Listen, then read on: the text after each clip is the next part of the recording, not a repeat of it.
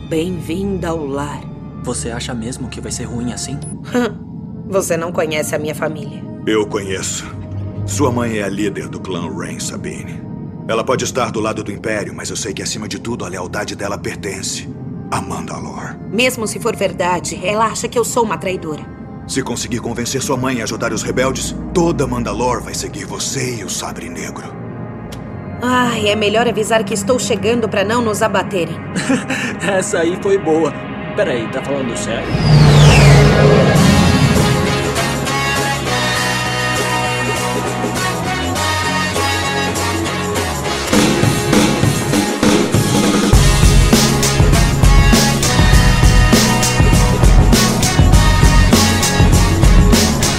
Bem-vindos, senhoras e senhores, a mais um podcast a falar sobre filmes e séries de TV. Nós somos os podcastinadores. Eu sou o Gustavo Guimarães e aqui comigo, juntando dinheiro pra comprar um jetpack, estão eu, Vécio Parente.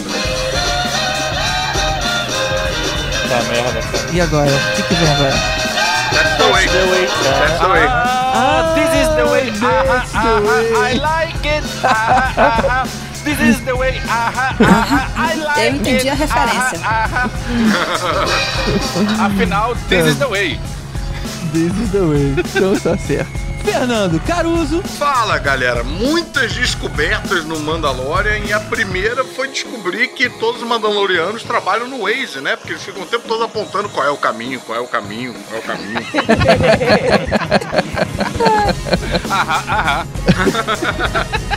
Eu gosto. Tibério Velasquez. É, eu não pensei nada, porque eu vejo como é piada. Ah, não. Não é possível que você tenha pensado a mesma coisa. That's the way, aham, aham. Eu toda vez que alguém manda isso no Telegram, eu escrevia de volta. Mas você tinha a infraestrutura também já pronta? Não importa qual era a piada que você ia fazer, eu aposto que era boba. Ah! muito obrigado, muito obrigado. Mais uma vez aqui com a gente, a nossa rainha da porra toda, Nadia Lírio, do Conselho Jedi Rio de Janeiro. Droga, filme errado. Foi mal, eu ainda tô muito empolgada com o Babu Freak, galera. Desculpa. No, no Mandalorian tem o, o, o Java dizendo Tchuga! Tchuga! Tchuga! Pois é. Mas é porque eu fiquei com medo de me entenderem errado, acharem que eu tava gritando Chuca e aí ficar complicado.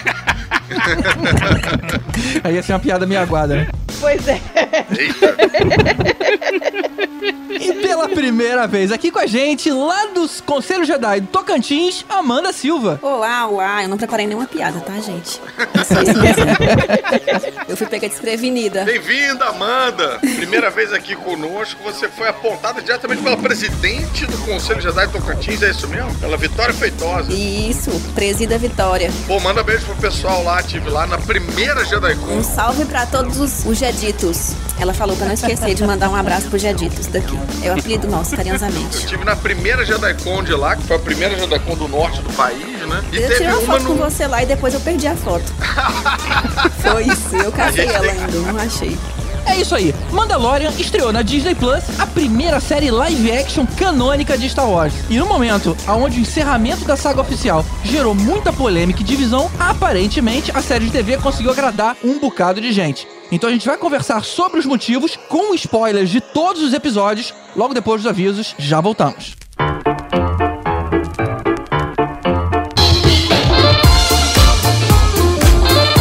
E o aviso rápido de hoje vai só pros padrinhos. A gente tá terminando de fechar as categorias e os votos do Podcast Awards. Então, se você é um padrinho categoria Highlander pra cima, ou seja, você que contribui no mínimo 15 reais mensais, dá um pulinho lá no nosso grupo do Telegram e pega o link pra ajudar a definir o que entra e qual ganha. Vamos fazer essa brincadeira junto, corre lá!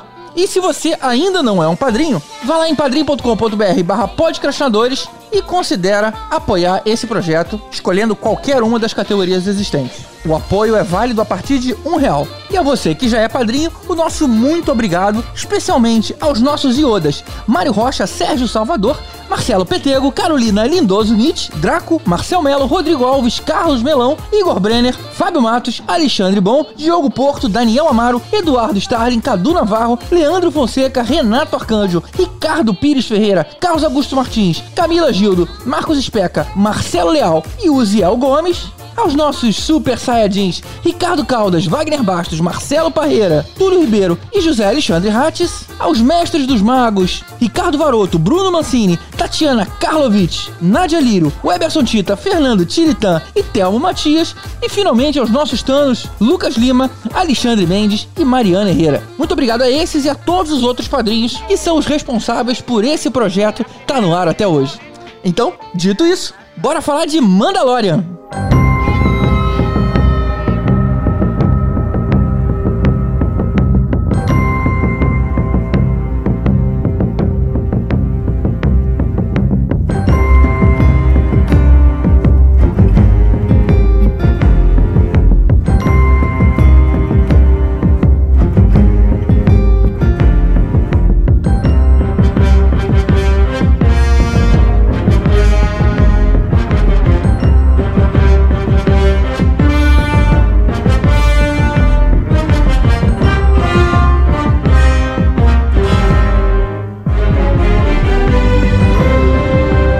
E quando a gente estava se acostumando com a ideia de não ter mais Star Wars, surgiu, em novembro de 2019, a série Mandalorian. E lá foi todo mundo conferir, mas um pouco naquele clima de, tá, deixa eu ver no que, que vai dar esse cala-boca da Disney aí, com cara de prêmio de consolação. E pra surpresa de todo mundo, a série pegou o clima de Star Wars de um jeito impressionante. Só que antes da gente entrar de cabeça nesse assunto, vamos entender um pouquinho como é que essa história se encaixa na cronologia do universo? Vamos, bloco dos quadrinhos! Ah, não. Caruso, eu vou te falar que uma vez eu tava viajando, eu entrei numa loja só de Star Wars, acho que era em Londres, e eu comprei um, uma revista em quadrinhos do Boba Fett, que é um Mandaloriano. Olha só. aí, Comic Block! Você vê como é que isso foi significativo na vida do Elvis, né? Eu comprei Cara, um olha quadrinho. só, a gente, a gente sabe que o, o Tibério tem uma coleção gigantesca de action figures, o, o senhor Nádio Lírio, o meu irmão de corte de cabelo, também tem um monte de, de bonecos de Star Wars. Meu Deus do Eu, céu, irmão, eu não corta tenho, eu não tenho quase nada, eu tenho três bonecos de Star Wars. Eu tenho um Darth Vader, um Imperador e um Boba Fett. Tem Eu não aqui- tenho nenhum desses. Se eu for falar action figure de Mandaloriano, eu tenho aqui um. Aqui no grupo do conselho, nosso objetivo é sempre visitar a casa do coleguinho pra ver o que que ele tem e pegar. Ah, é pegar. É. Pegar. A gente já Caramba, chega, olha, eu mão quero grande. isso aí. Caraca, um bando de jaua. Anotando o nome da Amanda pra nunca trazer aqui em casa. Olha, cuidado. Realmente. Esse é o primeiro conselho jaua Agora- do Brasil. Sim. Você falou do Boba Fett, eu lembrei uma vez também que a gente tava na JediCon em São Paulo e quem teve aqui com a gente? O Jeremy Bullock, o Boba Fett. Olha aí. Olha Isso. que legal. Então, eu tenho uma ideia. Vamos falar da linha temporal, não?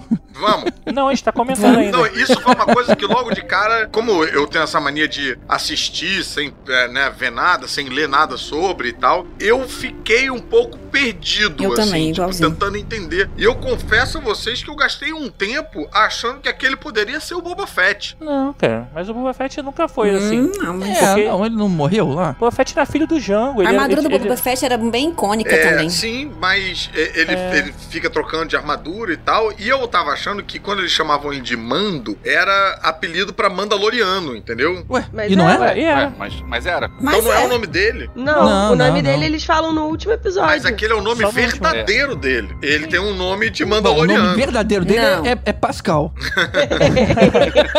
Esse é o sobrenome. O nome verdadeiro dele é Pedro. Pedro Pascal, inclusive. É, o nome real dele é Pedro Pascal. É que nem o Colombo Pascal. Mas só quem chama ele de Mando são pessoas que não são Mandalorianos. Os Mandalorianos não chamam ele de Mando. É, porque é todos tipo- são Não, Mando. quem chama ele de mando é o, é o outro, é o, é o Apollo Creed. Sim. Mas, É. vem cá, exatamente. voltando à questão aí temporal, a gente sabe que, é, obviamente, entre a trilogia clássica e essa trilogia nova-nova. Mais recente, né? A mais recente, não a nova é, Voldemort. Pode Mas, chamar a trilogia Raylo.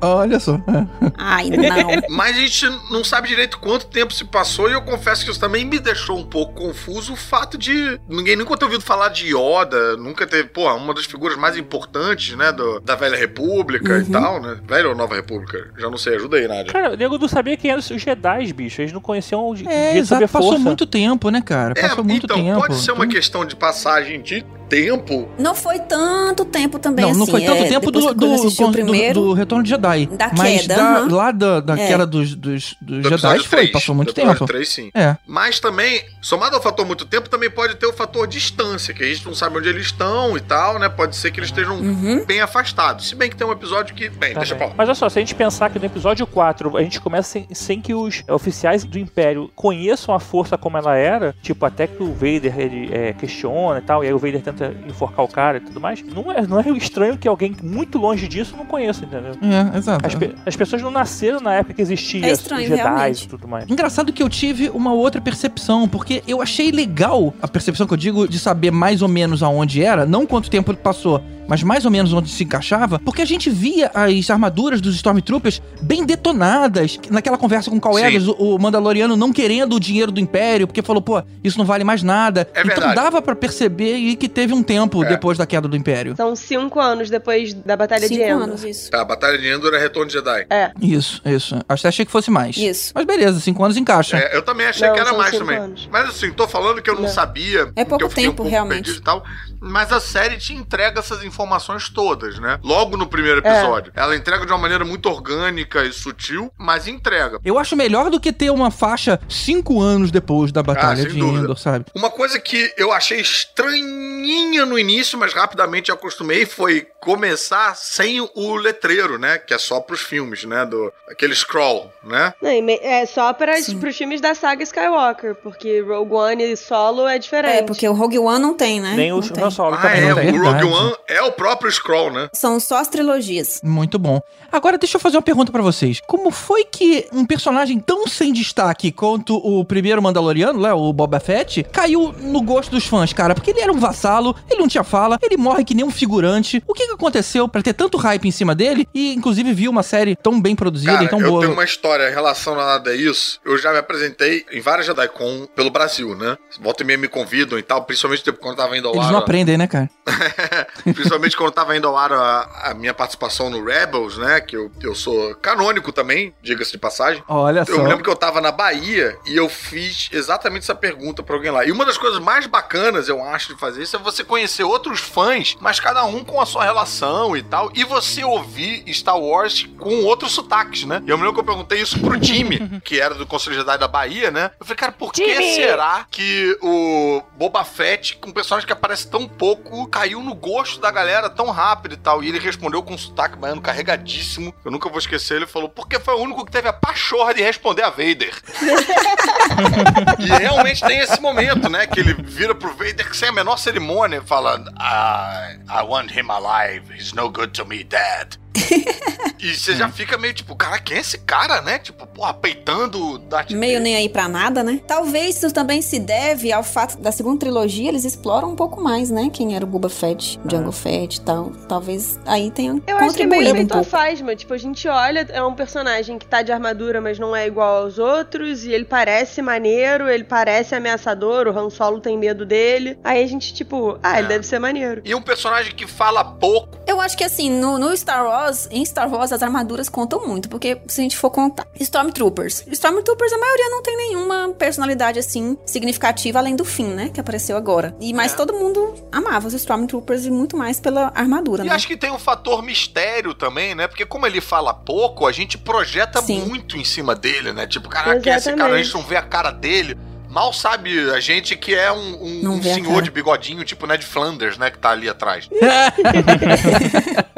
Mas assim, engraçado que, por exemplo, nos próprios Clone Wars, quando você tem um Stormtrooper, que ele, ou um Clone Trooper no caso, que já pinta a armadura de outra coisa, você já quer saber quem é o Rex, quem é, Exato. quem é o Bly. Sim. Já é um personagem importante, tá A entendeu? capa Isso é- daquele Stormtroopers da morte, né? Só de você ter um capacete Stormtrooper manchado de sangue Trooper. ali, já é o suficiente pra vender livro pra caramba. né? Ou vender boneco pro Tibério.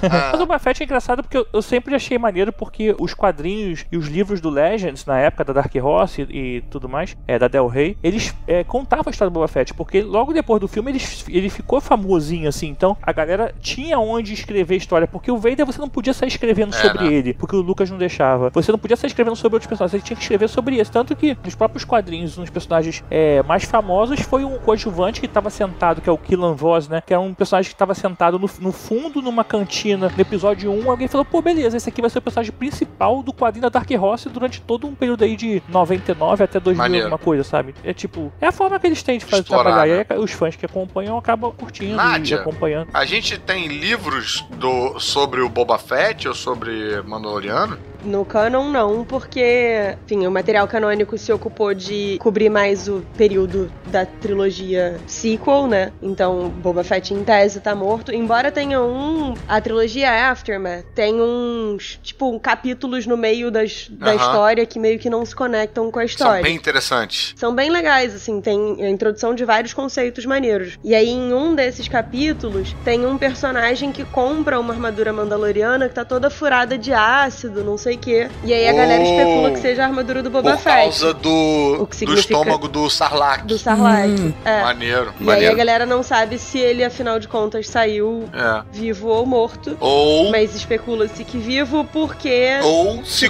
compraram uma armadura cheirando a cocô de Sarlacc. É, é Não, verdade. então, cocô de Sarlacc é improvável porque tem aquela fala de que você vai ficar mil anos sofrendo em Sendo agonia, digerido. Ah. não sei o que, sendo digerido. Então, tipo, imagina-se que o metabolismo do Sarlacc seja lento. Acabou, o cara morre no primeiro dia e tanto faz os- o resto do- Ah, mas dos anos. Você pega um Sarlacc com caganeira, bicho. Vai que ele comeu aqueles aliens antes, deu com a caganeira nele, né? Aqueles aliens já eram meio. não faziam muito bem, sei lá. Então, assim, não tem muito material de livro do Boba Fett. Eu acho que os quadrinhos, tem bastante coisa dele nos quadrinhos, tem os quadrinhos que são Sim. baseados na trilogia original, que são canon. É. Eu li então alguns tem, quadrinhos tipo, do o Boba Fett envolvimento também. dele, inclusive no Vader descobrindo que o Luke tá vivo, que ele achava que tinha Aham. morrido no parque. Agora, muito esperto isso, então, né? Porque é um personagem realmente, pô, muito falado, tal, tal. tal. Agora, a série chama Mandaloriano, mas ela não chega exatamente, ela não se propõe a falar sobre, diretamente, né? Sobre os Mandalorianos e, e expor. Esse, é, ela acompanha um só, e aí você vai pegando aos poucos informações sobre como é que essa galera se organiza, como é que é o, a, a crença deles e tal, mas ela não é um tratado sobre, né? Você não precisa ser exatamente fã de Mandaloriano ou de Boba Fett pra curtir a série. A série é um, É. um velho oestezão que funciona sozinho. Não, o que eu achei mais maneiro na série é justamente isso, que eles vão aos pouquinhos falando um pouco sobre a cultura mandaloriana e tal, sem ficar um, tipo, uma sessão de exposição, né? Aham, Aqui é. estão os mandalorianos que são uma Sim. raça guerreira, ou uma tribo guerreira, ou whatever guerreiro. É. Que faz isso, faz aquilo, faz aquilo, outro, arararara, que aí fica cansativo. E pra quem acompanhou as séries animadas, a gente já sabe bastante coisa também sobre eles. Uhum. É, rola então, muito assim, disso em Rebels, né? É, eu ia é, falar de Rebels tem muito. é, Clone Wars também tem um arco importante de Mandaloriano. Uhum. Então, É, tem- na verdade, tem alguns episódios seguidos que é só sobre. Agora, ainda mais com a Sabine, agora na- no Rebels, Aham. né? ela é, tem uma armadura mandaloriana, então, assim, acaba. Eles ficou bem em evidência esse, esse grupo, né? Que É. não é uma raça, não é uma espécie, é não um é. grupo.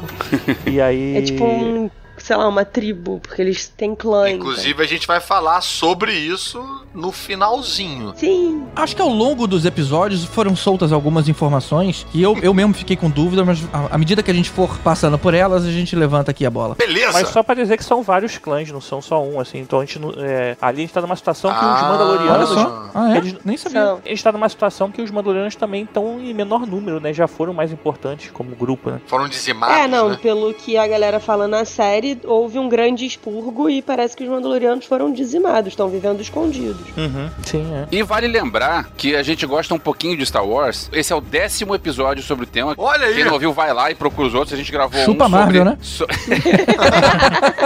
Mas ninguém fez a contagem de Marvel também, né? É, eu acho que não bate não, mas tudo bem. Gostei de falar. Dos filmes novos, tem um pra cada um. A gente gravou sobre o episódio 7, 8, 9, que a Nádia sabe as siglas todas, que eu não sei. A gente gravou sobre o Han Solo e o Rogue One. A gente gravou sobre a trilogia clássica e sobre a trilogia Voldemort, aquela que não deve ser mencionada. E a gente tem dois ao vivo, um na JediCon e um no May the Force. Eles não tem Han Solo também? Tem Han Solo também. E eu acho que tá Então na hora tem do 11. décimo primeiro ser. Não, esse é o décimo. Esse é o décimo primeiro. Eu Já... Ih, me perdi. Ah, olha Sei aí. que de qualquer maneira já tá É. na hora da gente fazer um Holiday Special. Eu Acho que tá na hora. Inclusive, a gente vai falar daqui a pouco. Holiday Special, Pra Ewoks, cagar tudo de uma vez. Ewoks da Batalha de Endor. Tem um monte de filme Meu ainda pra Deus. gente falar. Caravana da Coragem. Caravana da O Coragem. nome desse episódio tinha que ser Star Wars. A gente já falou 10 vezes.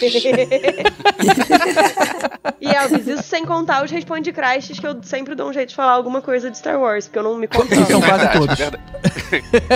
Não só responde crédito, a gente sempre que pode, a gente fala sobre isso. Ou seja, ouvintes, podem ouvir tudo. Nem que seja sobre o parque da Disney, assim, tipo. que não tem nada a ver com filme de série de TV. Então beleza, bora pros episódios.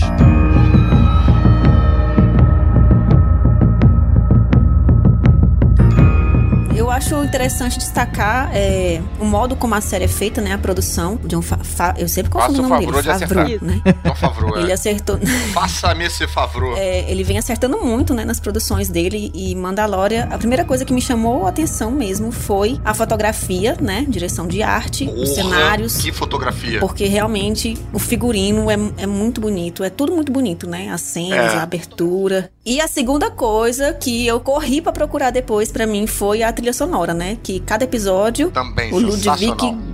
Göransson, outro nome difícil. Ele, cada episódio, ele lançava a trilha sonora completa do episódio no Spotify. E é uma trilha sonora, assim, muito boa, muito boa Cara, mesmo. e É que aquela- trabalho é, é, corajoso, né? Dele pegar uma trilha de uma série que é tão conhecida pela trilha do John Williams, que é muito marcante. Sim, sim. E ele fez um trabalho único. né? Ele faz fez um, negócio trabalho que ao mesmo tempo é completamente diferente, mas ao mesmo tempo, porra, namora com, né, um pouco, né, com a trilha. Cara, como você muito falou, bom, muito bom. A trilha trabalho sonora é muito único, boa. impressionante. E aquele ali foi o acerto grande dele. E outro detalhe também, que f- outro ponto positivo pro, pro John, foi o fato de ele ter pego esse período da história que é pouco explorado, né? Sim. No, no universo expandido. Eu não acompanho muito o universo expandido, não. Eu sou mais focada nos filmes mesmo. E Mandalorian é a primeira série que eu tô assistindo. Esse ano eu quero assistir Eu, Rebels. eu discordo um pouquinho sobre pouco citado no, no universo expandido, porque na verdade esse período era o mais citado universo expandido. E só, aí, é- O pós o- a queda, porque Sim. tudo que eu vi depois era, era uma coisa assim. Né? A maioria explora bastante a questão lá da, da segunda trilogia, né? Então, mas a gente tá Episódio um, falando, eu tô dois, falando de três. material o- de UE entre a década de 90 até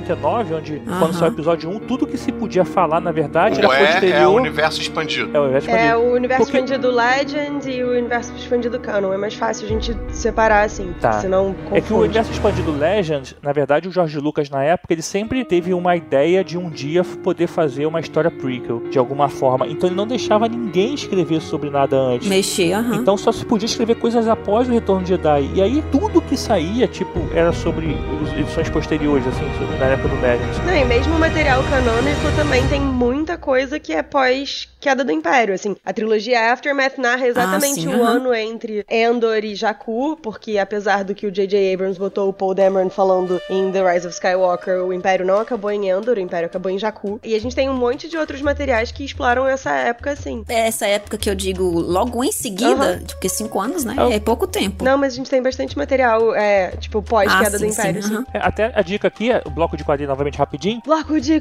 quadrinho! A primeira série de quadrinhos foi depois do Anil Hope e agora a série de quadrinhos da Marvel é nesse período entre o Império Contra-Ataque e o Retorno de Jedi. Então provavelmente eles estão fazendo Aham. umas séries de acordo com, a, Com a com cronologia. Ah, os filmes, né, com a cronologia. É, então estão- daqui a pouco deve sair alguma coisa também. Então. É porque em Eles quadrinho, tentam- na verdade, tem muito material, né? Assim, você tem a série Star Wars, você tem uma série do Vader, você tem uma série, tipo, da Doutora Afra, que é uma personagem nova que é muito maneira, que é meio arqueóloga, meio mercenária e tal. Você tem muita gente, e aí você tem o material que é preparatório da trilogia sequel. É, então na- você tem, tipo, cobrindo a trilogia original e a nova, muito material, assim, cobrindo os dois períodos. E agora você tem o Rise of Kylo Ren, que conta, tipo, a vida do Ben Solo, né? Gente, deixa eu puxar aqui então de volta pra série. E só contribuindo com a lista aí da Amanda, eu quero elogiar ah, os efeitos, cara. Pô, Teve muito efeito prático bacana ali. Sim, Aquele sim. boneco com cara de boneco, sabe? Ah, não não era Sim. um CGI. A lá antiga Star Wars. Exato. Mesmo, da É, trilogia. não, e até o CGI, tipo aqueles blurgs lá, ele às vezes, eu não sei se foi uma viagem só minha, porque eu acho que eu entrei tanto no clima da série que remetia tanto ao- à série clássica, os Bloods, eles às vezes parecem de leve stop motion, mesmo sendo CGI, sabe? um, Eu acho que tem, que tem efeito prático com Blurg também. Tipo, não é, sempre. É. tem um mas- charmezinho ali, né? Tipo, tem uma. Não sei. Um animatronic. É, cara, eu achei bem bacana. Uma coisa que me ocorreu agora, eu não lembro de ter visto, talvez vocês lembrem. As transições de cena eram que nem um filme, aquela coisa meio Sim, PowerPoint? Ah, total. olha só que, que legal. Bolinha que, abre, é, swipe. e Slide tal. de um lado pro outro. tinha- Ah, que Sim. bacana. Essa ambientação que remete à série clássica, a Amanda começou colocando e tal, a gente entrou aí nessa também falando da, da fotografia, dos figurinos, é muito sensacional e isso se reflete também no ritmo. A gente tem uma série com aquele ritmo mais setentista, né? Meio um pouquinho mais devagar, você vai ambientando, você vai desvendando aqueles lugares e vários daqueles lugares são conhecidos dos filmes, né? Cara, eu achei sensacional esse trabalho. Você vê que a série é feita eu com posso muito falar amor. mal do episódio 9 agora, nesse quesito?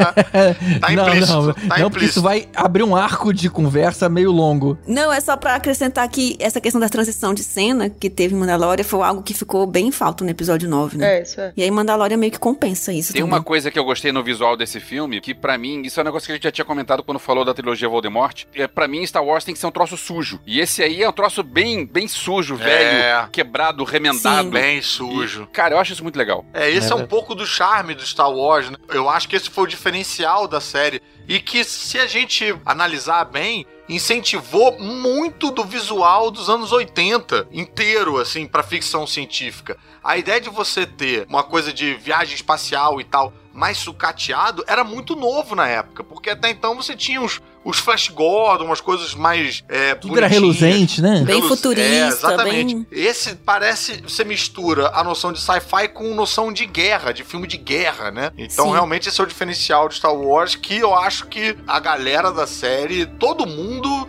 Me parece que muito evidentemente ama demais Star Wars e colocou isso em cada cantinho do trabalho nessa série. Sim. Só tem uma questão que eu achei assim interessante, essa série foi a série mais cara produzida por episódio né, da história do até agora televisão. Cara, É mesmo? Mais que Game of Thrones e tudo? Então, nego, nego botou um caixa Sério? 2, cara. 15 milhões por episódio, bicho. Mais que Game É, of não, Thrones. não é Nossa. possível, cara. Não- Estranho, hein? Eu É estranho. abri uma investigação aí. Isso tudo é cachê do Baby Yoda.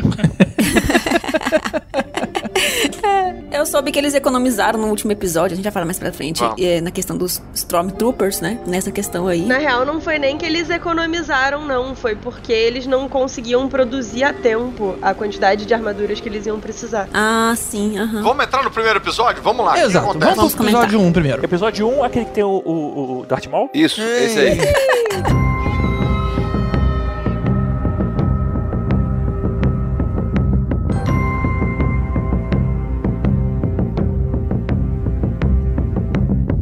No episódio 1, a gente conhece muito economicamente o Mando, né? O, o Mandaloriano, que é o protagonista da série. A gente vê ele catando. É bem faroeste esse início, né? Ele entrando num bar onde tá rolando uma discussão e tal. As pessoas estão querendo brigar lá com um, um sujeito azul. A gente vê a vida de um caçador de recompensa, né? Porque tinha um monte de caçador de recompensa ali. Então era assim que eles viviam. Aham. Que bacana isso. O que eles comiam, né?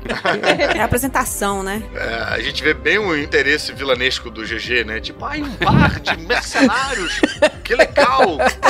Será que entrega no iFood também? Um bar de mercenários onde eles estão ameaçando fazer comida e perfume com um cara. Tipo, que legal.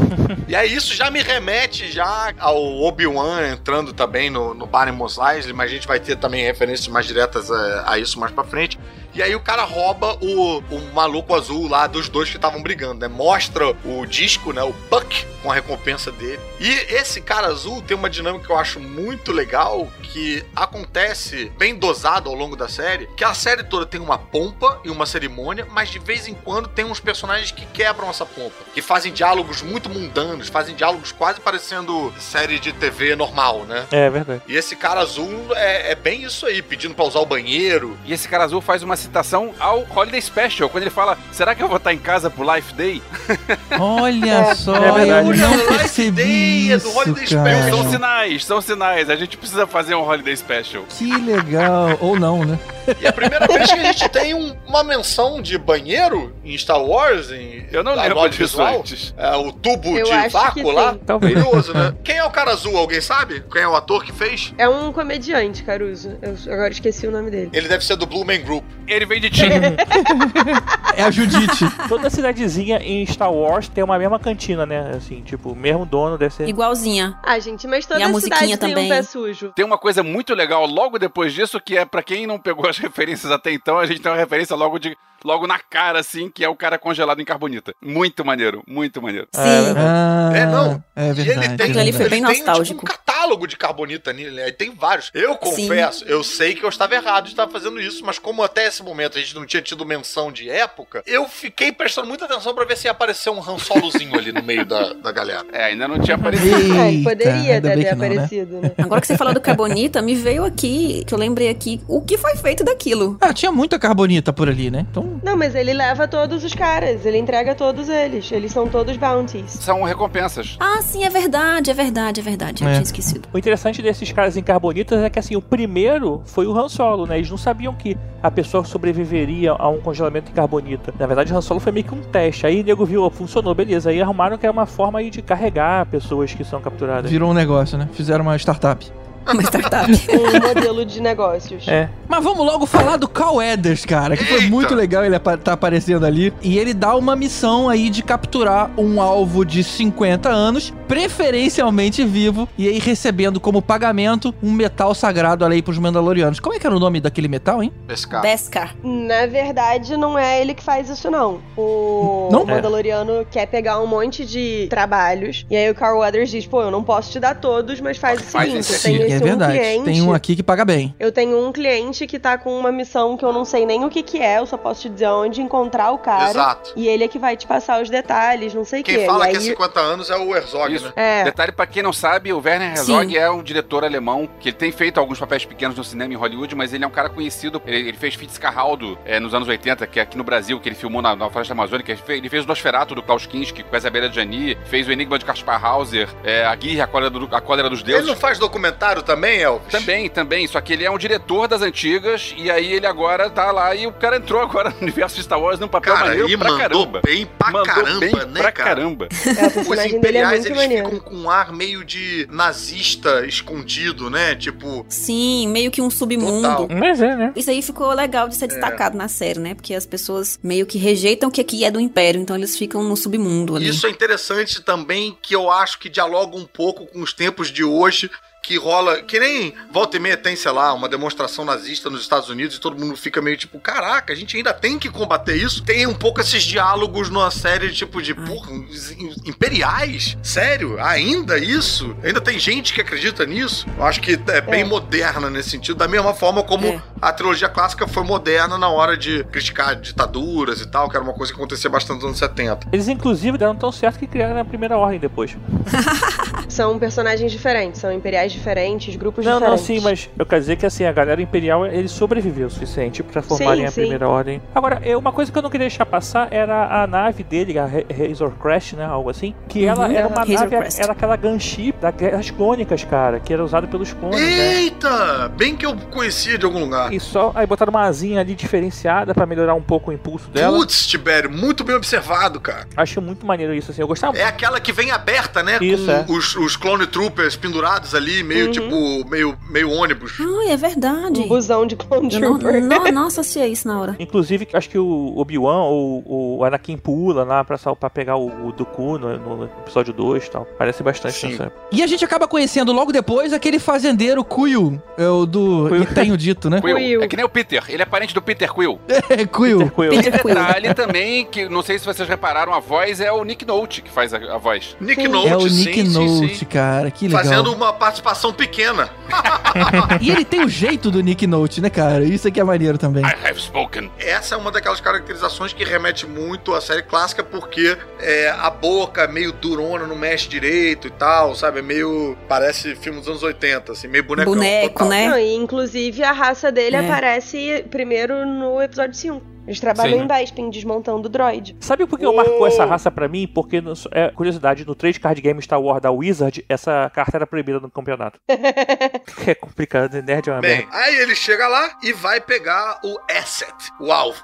E ele chega num, num fortificado que é bem forte é, de, de filme de faroeste. Eu agora tô meio nessa mania de ler os quadrinhos italianos, leio o Tex e tal, e aí tem um forte igualzinho. Para- A fortificação até parece meio mexicana, assim. Não é tipo igual. Los Amigos, Aquele qualquer um deserto. funciona como. É, funciona é essa tudo parada. na areia, É é tudo na areia. Mas eu achei essa, essa batalha maneira, cara. Eu, assim, foi uma das cenas de ação que eu, caraca, comprei esse- a série, sabe? Nessa hora. Assim. Total, Eu falei, não, "Ih, e a- agora fudeu. introduz o robô, o robô mercenário. IG um. 88, né? IG alguma coisa, sei lá. E Não, G11. 11. Eu lembro de um robô desses no Império Contra-Ataca, quando tava, quando Darth Vader chama os caçadores de recompensa pra, pra procurar o Han Solo. E aí Então, É o ele não 88. faz, acho que ele não se mexe lá. Então eu nunca tinha visto um bicho desse se mexer. Cara, que maneiro como eles criaram a movimentação dos braços dele. Porque como ele é um robô, ele não tem um, ele Sim. não tem um eixo, ele corpo roda, todo, ele né? roda Ele se tirando. vira Cara, em que todos os maneiro sentidos. isso. Achei muito legal Sim. O, o jeito como moveram o, o robô. Não, o personagem é maneiríssimo. Quando ele chega, ele parece um pouco aquela namorada do Bambam do Big Brother, né? A a Maria Ah, Eugênia. caceta. A Maria Eugênia. Ele chega e você fala: Hum, isso aí vai ser tosco. Nossa, vocês foram longe, hein? Vamos longe. Acho que eu nem tinha idade quando o Bambam participou do Big Brother pra assistir.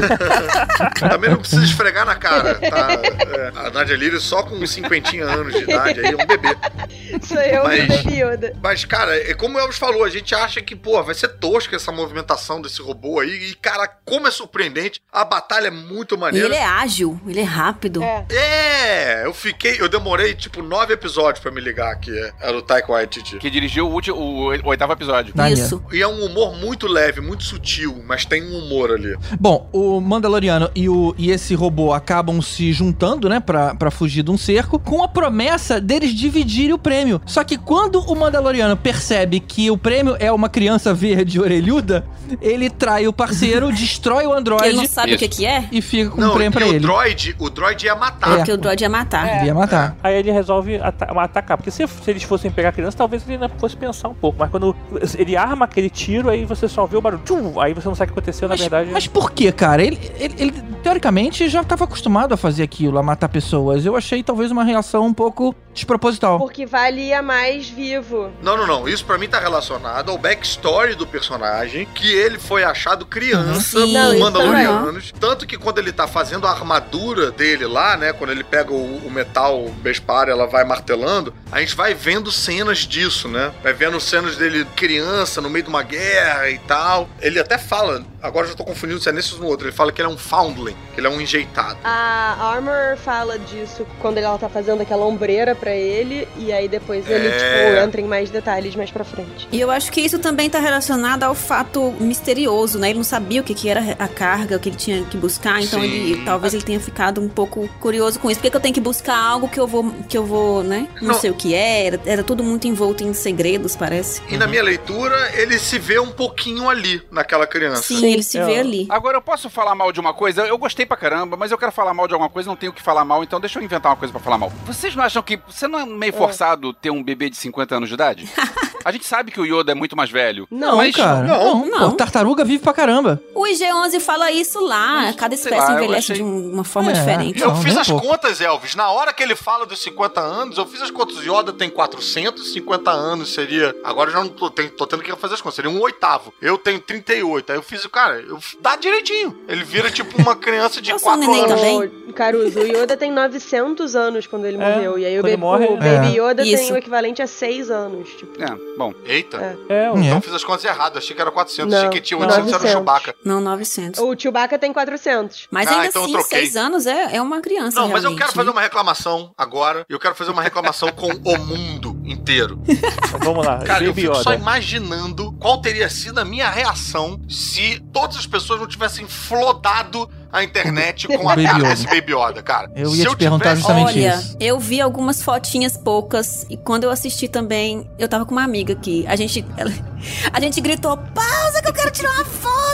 Cara, se eu tivesse visto isso, eu fico pensando, cara, que assim, falou que tinha 50 anos. Eu não sei se eu ia pensar, tipo, ah, 50 anos, então pode ser um, um, um Yoda, da raça do Yoda. Eu acho que eu não ia pensar isso, cara. Eu Não, acho não que eu ia. ia ter um ataque cardíaco. cardíaco se eu visse isso ali in natura. Sem nem sem saber nada antes. Eu tomei um susto. Fiquei, ué, ué? E ainda fiquei Eu também, meio eu bugada. também. Eu fiquei, mas não era uma pessoa de 50, mas. Tá, mas o Yoda tem. No... Mas, mas porque é um neném? Então, talvez tivesse É, eu- sido essa a Oh, sua meu reação. Deus, ele eu fiquei é muito meio fofo. bolado na hora também. Eu falei. É, tipo, Você tá batendo palminha aí, cara? tava. Bom, espero que sim. É bem, vamos torcer pra ter sido palminha, né? Ele ficou animadão, né?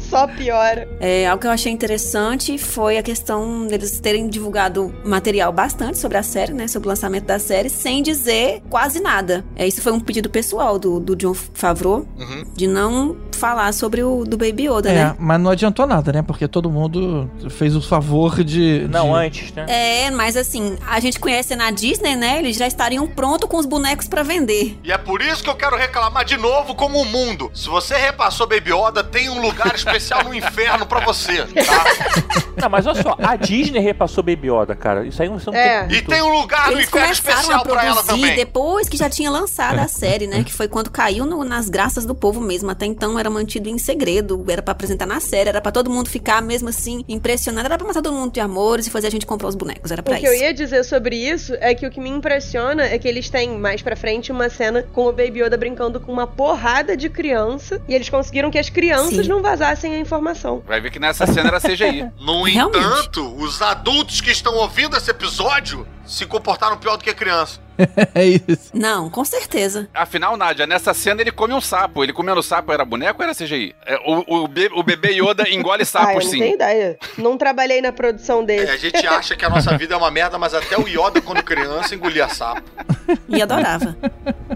Agora, antes da gente passar pro episódio 2, a gente tem que falar das cenas, daquelas imagens de estilo pintadas no final do episódio que são lindíssimas. É verdade, é verdade. Gente, eu quero Nossa. comprar todas e pintar a minha É. casa inteira com elas. Cara, é incrível. Todo episódio tem os créditos com essas telas pintadas. Nossa senhora, aquilo é lindo demais. E Com um leve movimento, né? Um leve A arte movimento. conceitual, né? Que passa no final? Um storyboard, assim, Maravilhosa. né? Sim. uhum. O Star Wars, na verdade, ele é famoso por isso, né? Todo filme depois sai aquele arte of Star Wars e todos são pintura meio estilo Mas Rafa nenhum Magai. E, Tinha e passado nos comple- e a créditos. trilha sonora complementa aquilo ali, né? Que dá uma, uma congelada na imagem com um leve zoom e a música tocando fica Demais. ainda mais Eles, bonita. na demais. verdade, não são assim porque os filmes não têm isso no final, mas assim, é, todos eles, se você procurar Art of, você vai achar todos os filmes Star Sim. Wars, né? inclusive. né, tipo, Aí nesse eles colocaram e também divulgaram, né? No Instagram mesmo do Mandaloriano, tem todas as imagens. Ufa. Episódio 2.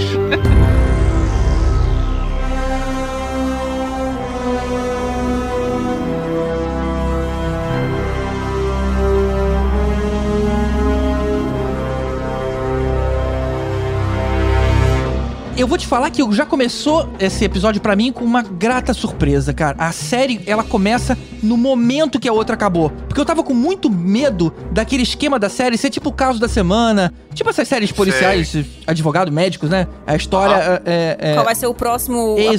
próxima É, carga qual vai que ser ele o próximo ter que buscar? caso, né, que ele vai pegar? E quando começou do ponto que parou, eu falei, puta, cara, era o que faltava pra mim. Agora já ele me pegou direito. Vocês conseguiram ver eh, sem ser seguido, cara? Porque pra mim, assim, terminou. É, eu não, eu não vi seguido, eu vi Eu por também semanal. É, eu faço questão de, de, de ver partido. Pra eu... Ah, né, Eu- eu- eu- vocês eu não... gosto de ver seguido, mas eu tive que ver. A minha curiosidade foi maior e Vocês eu tive não que ver deixaram assim que acumular, lançaram. vocês viram à medida que foi lançando. Não, Exato. Exato. Sim. importante é tomar spoiler Não igual tomei certas spoiler. pessoas aí, entendeu? É, Mas aí não é culpa exatamente. minha, é culpa do mundo!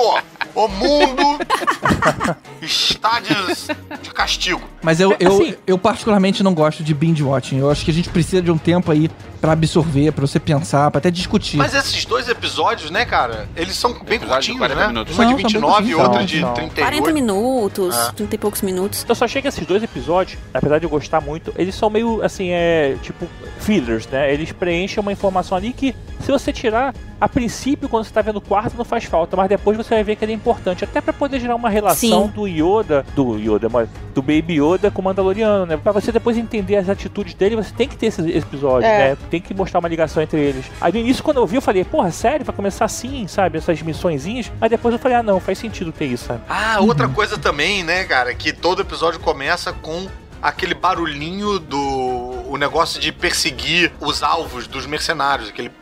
Mas não, não sei o que é isso. Começa assim O e Jack mostrando um Paul. capacete diferente. O rascador que eles têm. Mostra um faz barulhinho Stormtrooper, pra mim. mostra, né, o- É. o, o- BB-8, é como se fosse meio que uma abertura Isso. da Marvel de Star Wars, que também é muito bacana, muito elegante. Isso. Ah, Aquela abertura eu achei Ah, muito Stranger Things, ah, cara. Tá. Você tá falando da vinheta de abertura, ok. Entendi. Isso, A isso, vinheta de isso. É abertura. muito bonito, muito Ah. bonito. Pra mim é Stranger Things aquilo. E aí a gente vê, enquanto o Mando voltava lá com o bebê Yoda pra nave, ele acaba encontrando a nave dele sendo depenada pelos Jawas, cara. Olha que Putz, surpresa cara. bacana. Homenagem ao nosso amigo Brian, do Conselho Jedi do Rio. É toda a galera do Conselho Jedi de Tocantins, né? Mais um momento nostalgia aí. Mais um momento de nostalgia. Eu sempre achei aqueles robozinhos muito fakes, né, cara? Aquele olho iluminado, a gente não vê nada ali dentro. Era a chance de a gente ter conhecido um pouquinho mais o que tinha ali debaixo daquele capuz, mas ok. Sabe que eu nunca tive Não, curiosidade cara. de saber? É um tipo de, de personagem que eu nunca tive curiosidade de saber como é que é por baixo da, Pra mim é daquela tudo Ewok. armadura. Ah, É o tudo GG é igual. doido pra olhar embaixo da roupa dos outros, é uma coisa terrível. Eu quero saber, eles devem, eles devem ter uma casta, alguma coisa que se O reconheça, né? detalhe de que hoje em dia a gente ouve os Javas falando e eles falam igual os Minions. Vocês já repararam isso? Aham. É. né? Banana. Eles falam igual o Cid Botini, toda hora tá Botini, Botini. Mais ou menos é igual o Babu Freak também, né? Ah. Pra mim, aquela nave dos Jawas é uma transmissão de TV do Shoptime constante. Eles ficam lá mostrando a, a cafeteira que eles roubaram e tal. Botini, Se Botini, exibindo. Botini. Agora, é, o relacionamento deles ali foi um pouco rápido, né? Porque, tipo, o Mandaloriano matou alguns Jawas, depois falando, tudo bem, entra aí, vamos ajudar a gente aqui. Tipo, Não, não, foda-se, calma. tá? Teve o Quill ali ajudando a intermediar a parada. É, mas mesmo assim, e o né? Quill Não. tinha, sei lá, pareceu que tinha um certo respeito ali Não, e e tudo os mais. Jawas, me parece que eles são seres bem materialistas, né? O material tá acima É. do- das relações Sim. interpessoais e o caramba. Vale a relação deles entre Os eles. mesmo. Jawas que sempre eram personagens assim extremamente secundários, eles são responsáveis pelo side quest desse episódio todo, né? Uhum. Esse episódio inteiro vai ser é um atraso quase, mas um atraso muito divertido que vai ser ele recuperando os pedaços da nave pra conseguir chegar lá com devolver o Baby Yoda. Esse episódio ficou bem, bem mesmo filme Velho Oeste, né? Western, bem. Até a trilha sonora ficou bem assim. A, a nave deles, que parece um trem, todo Velho Oeste tem um É, trem. Ah, é é verdade. verdade. Ficou meio E perseguição aquela ao trem. perseguição dele pulando por preso, por fora. É, é, um super. Velho Oeste. Meio de aquilo Volta ali. ao Futuro É o 3, Sérgio né? Esse ficou bem Leone. legal. Mas aí então o Quill consegue fazer com que eles devolvam as peças se o cara arrumar um ovo daquele bicho maluco, tipo um Mudhorn. rinoceronte. Mudhorn. Aí começa a aventura Momento nojento. nojenta na hora que eles pegam o ovo, né, cara? Essa hora que ele falou do ovo, eu falei, cara, não é possível que eles vão fazer uma piadinha que eles, na verdade, só querem ovo pra comer, sabe? Na hora eu pensei Sério? nisso, eu falei, "Ih, foi exatamente Eu isso. não pensei não. Sério, eu falei, cara, eu vou fazer uma piadinha, tipo assim, ah, você acha que é uma coisa super importante o ovo vai ser só pra eles fazerem um omelete. Porque eles não conseguiam alcançar, né? O Mudhorn É. lá, imagina. Eu sei só escroto porque tipo assim, foram só aqueles seis que estavam ali. E a galera da nave toda, sabe? Que tava esperando o ovo chegar. Sei lá, foi, um, Eles se foi um danem, pouco ué, não egoísta ali foram dos ali caras. assistir o Paranauê, Podia ter feito um banquete com ovo pra todo mundo se deliciar, sei lá o que que nada era. disso. É, eu achei que ia rolar O pelo menos um GG queria omelete ver ali, maneiro, o, e os- tal. o- o Holiday Special dos Jawas. É verdade. Não ia Agora a sair gente Tá muito bem. teve o momento mais impactante desse episódio, que sai um dos momentos mais impactantes da série inteira, que é Baby Yoda usando o poder e fazendo o Mudhorn lá flutuar. Caraca, que... É Exato, o um momento que a gente Ah, cara. grita. Nossa, isso foi muito maneiro. eu não tenho palavra. E é nesse momento também que a gente percebe na série que as pessoas Sim. não têm crer, noção do que, que é a pode crer. força, né? Eles, o, o mando não consegue explicar depois o que, que foi aquilo. Eles não têm o conhecimento. O Mandaloriano não tava muito bem nesse episódio, né? Porque ele tomou porrada dos Jawas, ele tomou um coice ali do, do Mudhorn, ele ia tomar a porrada final e o Yoda salva ele. Mas é que então, você tem que levar em consideração que isso é sequência imediata daquele tiroteio bizarrão que ele tava ali, né, pra pegar o Baby Yoda. é, ele pode estar cansado, pode estar ferido, né? Tá Ele é certo. ruim de porrada, ele, Não é olha ruim só, de porrada, todas as não. porradas que ele entra, ele Não é não, perde. para com isso. Ele é bom de Que porrada. isso, gente? Nossa, eu achei ele muito O bom de porrada. Mandaloriano tá meio tipo beginner, assim, que a armadura dele é uma bosta, ele não tem jetpack. O Mandaloriano ano, é Ele ano não um. montou ainda o, o kit. né? Mandaloriano 1. Mas ele é muito bom, ele é muito bom de briga. Não, ele é bom de briga, Só mas- que ele, ele é um bom de briga, digamos, realista, né? Ele, ele Pra toma mim, ele é porrada um também. Ele ação toma um- Stormtrooper de ele toma um porrada. sacode da Gina Carana. Ué, mas daí a Gina Carano é que é foda pra caralho. Essa é outra, outra questão. Não, cara, ele é ruim. Ele perde pra Jawa, bicho. Quando o cara perde Ele já É, pra falei que ele Jawa... perdeu pro Jawa porque ele tava cansado Ah, da outra parada. Stormtrooper é bem Mas parâmetro. ele cobre de porrada os Stormtrooper. ele, aquela cena com os robôs no episódio mais pra frente ali também. Porra, é fodona, cara. A maneira como ele destrói os droids. Vocês só tão falando Ele é isso. bom de tiro. Não, ele é bom de tiro. Agora, de porrada, ele não. De porrada, ele Porra, perde. ele derruba um fighter na porrada. Vocês estão malucos, gente. peraí, cara, o que, que vocês estão falando aí? Vocês estão falando isso que ele não tá aqui. Queria ver Você- vocês falarem isso na cara Vai dele. falar isso na Você frente está dele, quero ver. bêbado de poder, não tá? É. Vamos defender o mando. Agora, tem uma coisa que eu não gostei desse segundo episódio, foi a morte do bicho lá. O bicho tava Pra poder quieto na pegar o dele. ovo, cara. Não, gente, pra ele ganhar o símbolo dele. Mas ele não aceitou o símbolo. Mas foi o símbolo que ele ganhou depois. Não, Não, ele disse que não poderia ficar com o símbolo porque ele teve Foi ajuda. o símbolo que ele ganhou depois. No episódio 8 é esse o símbolo que ele ganha. Porque a mulher fala que Ah, eles tá lá no dois são um final, clã. né? Uhum. Ah, é. É Quando, é quando o Baby Yoda se junta a ele, aí ele aceita o É. símbolo. o bicho tava lá quietinho, dentro da casinha, com o ovinho dele. Os caras foram lá só pra matar o bicho, cara. Que porra é essa, bicho? Que, que, que ideia ruim é Ah, essa? pronto. Tibério agora virou vegano. Era uma caçada, cara. Isso acontece no nosso planeta também, pô. Não, mas tipo, pô, coitado do bicho, nada a ver. Não é Também- Você impossível. tem razão, Tibério, nada a ver. Não, nem é impossível, só é feio. Acho- O que eu achei de significativo nessa história é que isso aumentou muito o bound, né, entre o o Mandaloriano e o Baby Yoda, porque ele, ele salvou a vida do cara. Sim. Não foi só Sim. facilitou a recompensa pra ele reconstruir. Então acho que isso acabou criando uma, uma- um Empatia. dever assim, Uma de- empatia e um exatamente, dever de de... proteger o, o moleque é, muito mais forte, né? E aí, quando ele foi entregar, né? Ele perguntou lá que. Ele, quando ele falou que ajudou, como é que vocês são inimigos e ele te ajudou, Sim. né? Tem esse, esse diálogo, assim. Ele não sabia que eu sou inimigo dele. Tem isso aí, né? Inclusive, na hora que ele salva, o bebê Yoda ganha de- o direito de ter um, a Surprise Law em cima dele. né? É, Série ah, errada. não, é outra série, foi mal. Então tá, episódio 3.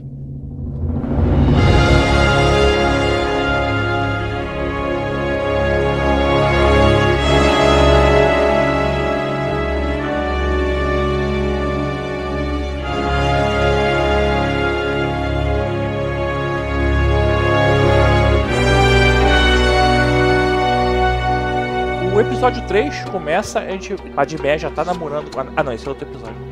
O episódio 3, o pecado, né? Fala a verdade, Tibério. Você pediu pra revisar só pra fazer essa piada. Você é Caralho. ridículo. Vai ter isso. Pois é, são É, oito. não, ele vai ter isso todos os episódios, cara. Porque são oito episódios, são nove filmes. Não, agora é sério. Porque o terceiro episódio é dirigido pro- pelo terceiro diretor diferente. Na verdade, agora é a Deborah Shaw. O anterior tinha sido pelo. Que vai ser a diretora de Pelo Kenobi. Rick Famuyiwa, alguma coisa assim. que eu não consigo falar. Famuia. Famuia. É, viu como é que é difícil? O único que a gente conhece nessa história toda é o Dave Filoni, que foi o primeiro. Não, Bryce Dallas Howard. Bryce Dallas Howard é do próximo. Ah. Por enquanto, era só o Dave Filoni mesmo. São duas mulheres e três homens. Esse episódio começa com o Mandaloriano entregando a criança pro Imperial e tendo aí pensamentos dúbios sobre sua, sua atitude, né? Ele, se bem que ele não devolve o- os ganhos, mas ele vai lá e resolve que a criança tem que pegar e ficar com ele. Ele resolve que o Império não é o melhor lugar para uma criança. É, ele meio que pergunta, né, o que, que vocês vão fazer com a criança, e aí todo mundo olha pra ele como tipo assim, cara, que pergunta mais inapropriada e amadora, sabe? Não esperávamos isso de você. É, porque isso é contra o código da guilda, né? O Tipo, código não pode deles, perguntar. exatamente. Mas o que eu acho bacana é que ele conclui lá a troca, né? Ele aceita, pega o dinheiro, vai embora e depois ele resolve roubar. É, outra parada. Ah, Mas ele uma não- coisa é uma ele coisa, não outra coisa é desfez. outra coisa. O acordo. Ele cumpriu o acordo. E vale reforçar que ele ganhou uma recompensa milionária, né? Foram 20 barras daquele metal sagrado lá dos Mandalorianos. Ele ganhou um cântano Tá. de Beskar. Um cântono do- de Beskar. É, ele faz a Que armadura inclusive é inteira, o né? melhor easter egg de todos os de Star Wars. Qual é? Conte mais. É, porque desenvolva. enfim, é, é uma coisa meio longa, eu já acho que eu já contei em algum lugar, mas no episódio 5, quando eles estão em Bespin, que a galera tá correndo porque o Vader chegou, etc, passa um personagem completamente foda-se correndo carregando um negócio embaixo do braço. E aí a É a galera sorveteira? É a sorveteira? Exatamente, a galera Isso. adotou esse personagem porque ele, o que ele tá carregando embaixo do braço é uma, tipo, uma máquina de fazer sorvete. E aí todo ano que tem Celebration, a galera faz uma maratona desse personagem, todo mundo se veste com uma roupa laranja, sai carregando uma sorveteira e gritando ice cream, ice cream. E aí Você já me mostrou isso, isso é muito engraçado. é muito Os fãs engraçado. são Eu geniais, arrumo né? um vídeo e mando, mando pra botar no, no coisa do episódio. Mas aí, o container que o cara do Império entrega, o Beskar, é uma sorveteira, é exatamente a sorveteira que usam no, com o personagem. E o nome é Camptono, que é de um vídeo que viralizou um tempo atrás de uma criancinha, uma menininha que não consegue dizer sorvete. Então toda vez que ela vai falar ice Ice Cream, ela fala Comptono. E aí o John Favreau usou essa história Nossa, tudo toda a ver. pra, tipo, enfiar uma referência, um easter egg super obscuro no episódio. Genial, genial. brother. Rapaz, eu acho que ele cavucou bastante os filmes, hein? É um sanduíche de exatamente. easter egg. Genial, genial. Gostei. Ele sai de lá, leva o, esse bando de metal, né? O pagamento que ele recebeu lá pro, pro clã dos Mandalorianos. E a maior parte é usado pra forjar a armadura toda nova lá. E sem o jetpack que todo mundo usa, cara. Que nervoso isso. Por que, que ele não pega logo o jetpack e fica igual a todo mundo? E tem uma coisa muito importante sobre o, ma- o metal, que é. é, Esse metal é um ma- metal, tipo, que só tinha em Mandalor. E na época, eles mencionam isso ao longo do episódio, que durante o Great Purge, né? Que a gente não sabe exatamente o que que foi, a gente só sabe que ferrou os Mandalorianos. Eles meio que recolheram todas as armaduras e derreteram o Beskar e, tipo, o Império tomou o Beskar de Mandalor. Então, no primeiro episódio e agora, a pessoa que faz as armaduras diz que é importante que o Beskar esteja voltando pra tribo. Então, Ah, por isso ainda que é tão sagrado pra eles. Interessante, Exatamente, bacana. é muito simbólico, assim, que, É. que ele esteja re- sendo pago em Beskar. E vale dizer que ele usou o resto, ele doou pro fundo de apoio às crianças mandalorianas. Achei muito Isso. É, nobre da aos, parte aos dele. foundlings, né? Isso aí mostra mais uma vez a ligação dele, Aos né? Com enjeitados, crianças né? Os que são rejeitadas, acolhidos. abandonadas, necessitadas. Por causa do histórico dele, né? Por causa do histórico dele. PK, me diz uma coisa. Aquele olhinho que aparece ali pra ver quem é que tá lá já apareceu, né? Em, em outros filmes, nos filmes clássicos. No Retorno Jedi no Palácio do Jabba não tinha? É o, o mesmo tipo Ó. de droid que fiscaliza a porta do Palácio do Jabba. Isso, hein? Tipo Isso. isso. É um olho mágico de Star Wars. Não tão mágico que é mecânico, mas é. Mas aí chega isso que o Caruso falou, ele se sente culpado, ataca lá a base do cliente, rouba a criança, só que com isso a cabeça dele fica prêmio e todos os caçadores de recompensa daquela região se voltam contra ele. Essa cena é muito maneira, né? Porque ele sai andando pela cidade e aí os sinalizadores de todos os Bounty Hunters começam a apitar. Isso. E aí ele vai olhando em volta, assim, e a galera vai chegando. Muito ele, legal. Tipo, ferrou. Eu fiquei com a impressão de que quem tá com o, o, o- o sinalizador não é ele, é o Sim, sim. Yoda. É o Yoda. É o Yodinha. O que foi inter- interessante nessa parte de quando ele ainda vai fazer a armadura dele, né? Com o Beskar que ele recebeu, é que os Mandalorianos ficam contra ele por ele ter trabalhado pro Império. Sim. Isso. Isso aí é um detalhe que acrescenta no final do episódio, que os Mandalorianos brigam com ele naquele momento lá, e aí a armeira tem que falar, né? This É. is the way. Eu achei legal a dublagem desse- dessa parte que ficou. Não ficou este é o caminho. N- Na versão dublada, eles falam Esse é como o deve caminho. ser. E em português isso Ah, faz legal. Uhum. mais sentido do que este é o caminho, né? E aí nessa hora eles estão brigando lá, ela fala isso, eles param. Entendem assim, né? E aí depois eles ajudam ele. Essa parte no final de ajudar ele eu não achei muito legal, porque eu achei que assim, eles expuseram muito pra galáxia inteira, sei lá, pra toda a guilda, pra todos os caçadores, pro império, pra poder salvar um cara que eles não curtiam muito, que fez uma parada que é contra as próprias é, guildas, o conceito deles lá. Mas assim, o fato deles é, Mas Isso, odiarem o só império, mostra o você- quanto eles são unidos, cara. Achei bonito É, eu isso. também eu É, achei mas tu- interessantíssimo Não isso eram aí. tão Ele mostra unidos que- assim com ele, né? Tipo, ele era meio. É, eles carinho de lado. brigavam, né? Claro, mas é, en- pra gente É como se fosse defender um o... código entre eles. É, exatamente. Aquilo Eles era mais podem forte. brigar, mas eles têm que se defender. Mas o maluco vai fazer uma merda lá qualquer e, tipo, todo mundo tem que aceitar, independente da merda que ele faça, Não, mas porque olha ele só, é do, é do clã, importante sabe? separar o que é o código da guilda do que é o código dos Mandalorianos, porque Dos não é a mesma Mandalorianos. coisa. Tipo, o, o Mando, o, o Din Djarin, ele trabalha pra guilda de mercenários do Grief Karga. Existem várias outras. Ele vai contra Uhum. um preceito da guilda dele. Só que é, isso não quer dizer que ele esteja co- traindo os Mandalorianos. Pelo contrário, que os Mandalorianos ficam putos é dele trabalhar pra um ex-imperial. Sim. Sim, então, entendeu? essa é a única justificativa pra aquela cena final, eu acho que é essa questão do Império, dos Mandalorianos irem lá falar, pô, vocês tá trabalhando pro Imperial. Mas é do modo, assim, se você pensar friamente, os caras, eles não tinham, é, morrem o- alguns Mandalorianos ali, inclusive depois a armeira lá, ela acaba morrendo por causa disso. Acaba aquela base deles ali, tipo, o- a consequência foi muito grande pra se você pensar pros Mandalorianos talvez apoiarem logo de cara sem questionar nada, sabe? Tipo, entrar na briga e foda-se. Mas tudo bem, faz parte ali, mas sei lá, eu achei Como essa deve parte ser. incomodou um pouquinho. Uhum. É, é, this is the way. This is the This way. is the way. é Ah, Eu acho que isso aí fala muito ah, aham, mais alto aham. pra eles do que qualquer outra coisa. Aham, This is the way. Aham, aham. Então vamos lá. Eu gosto. Episódio 4.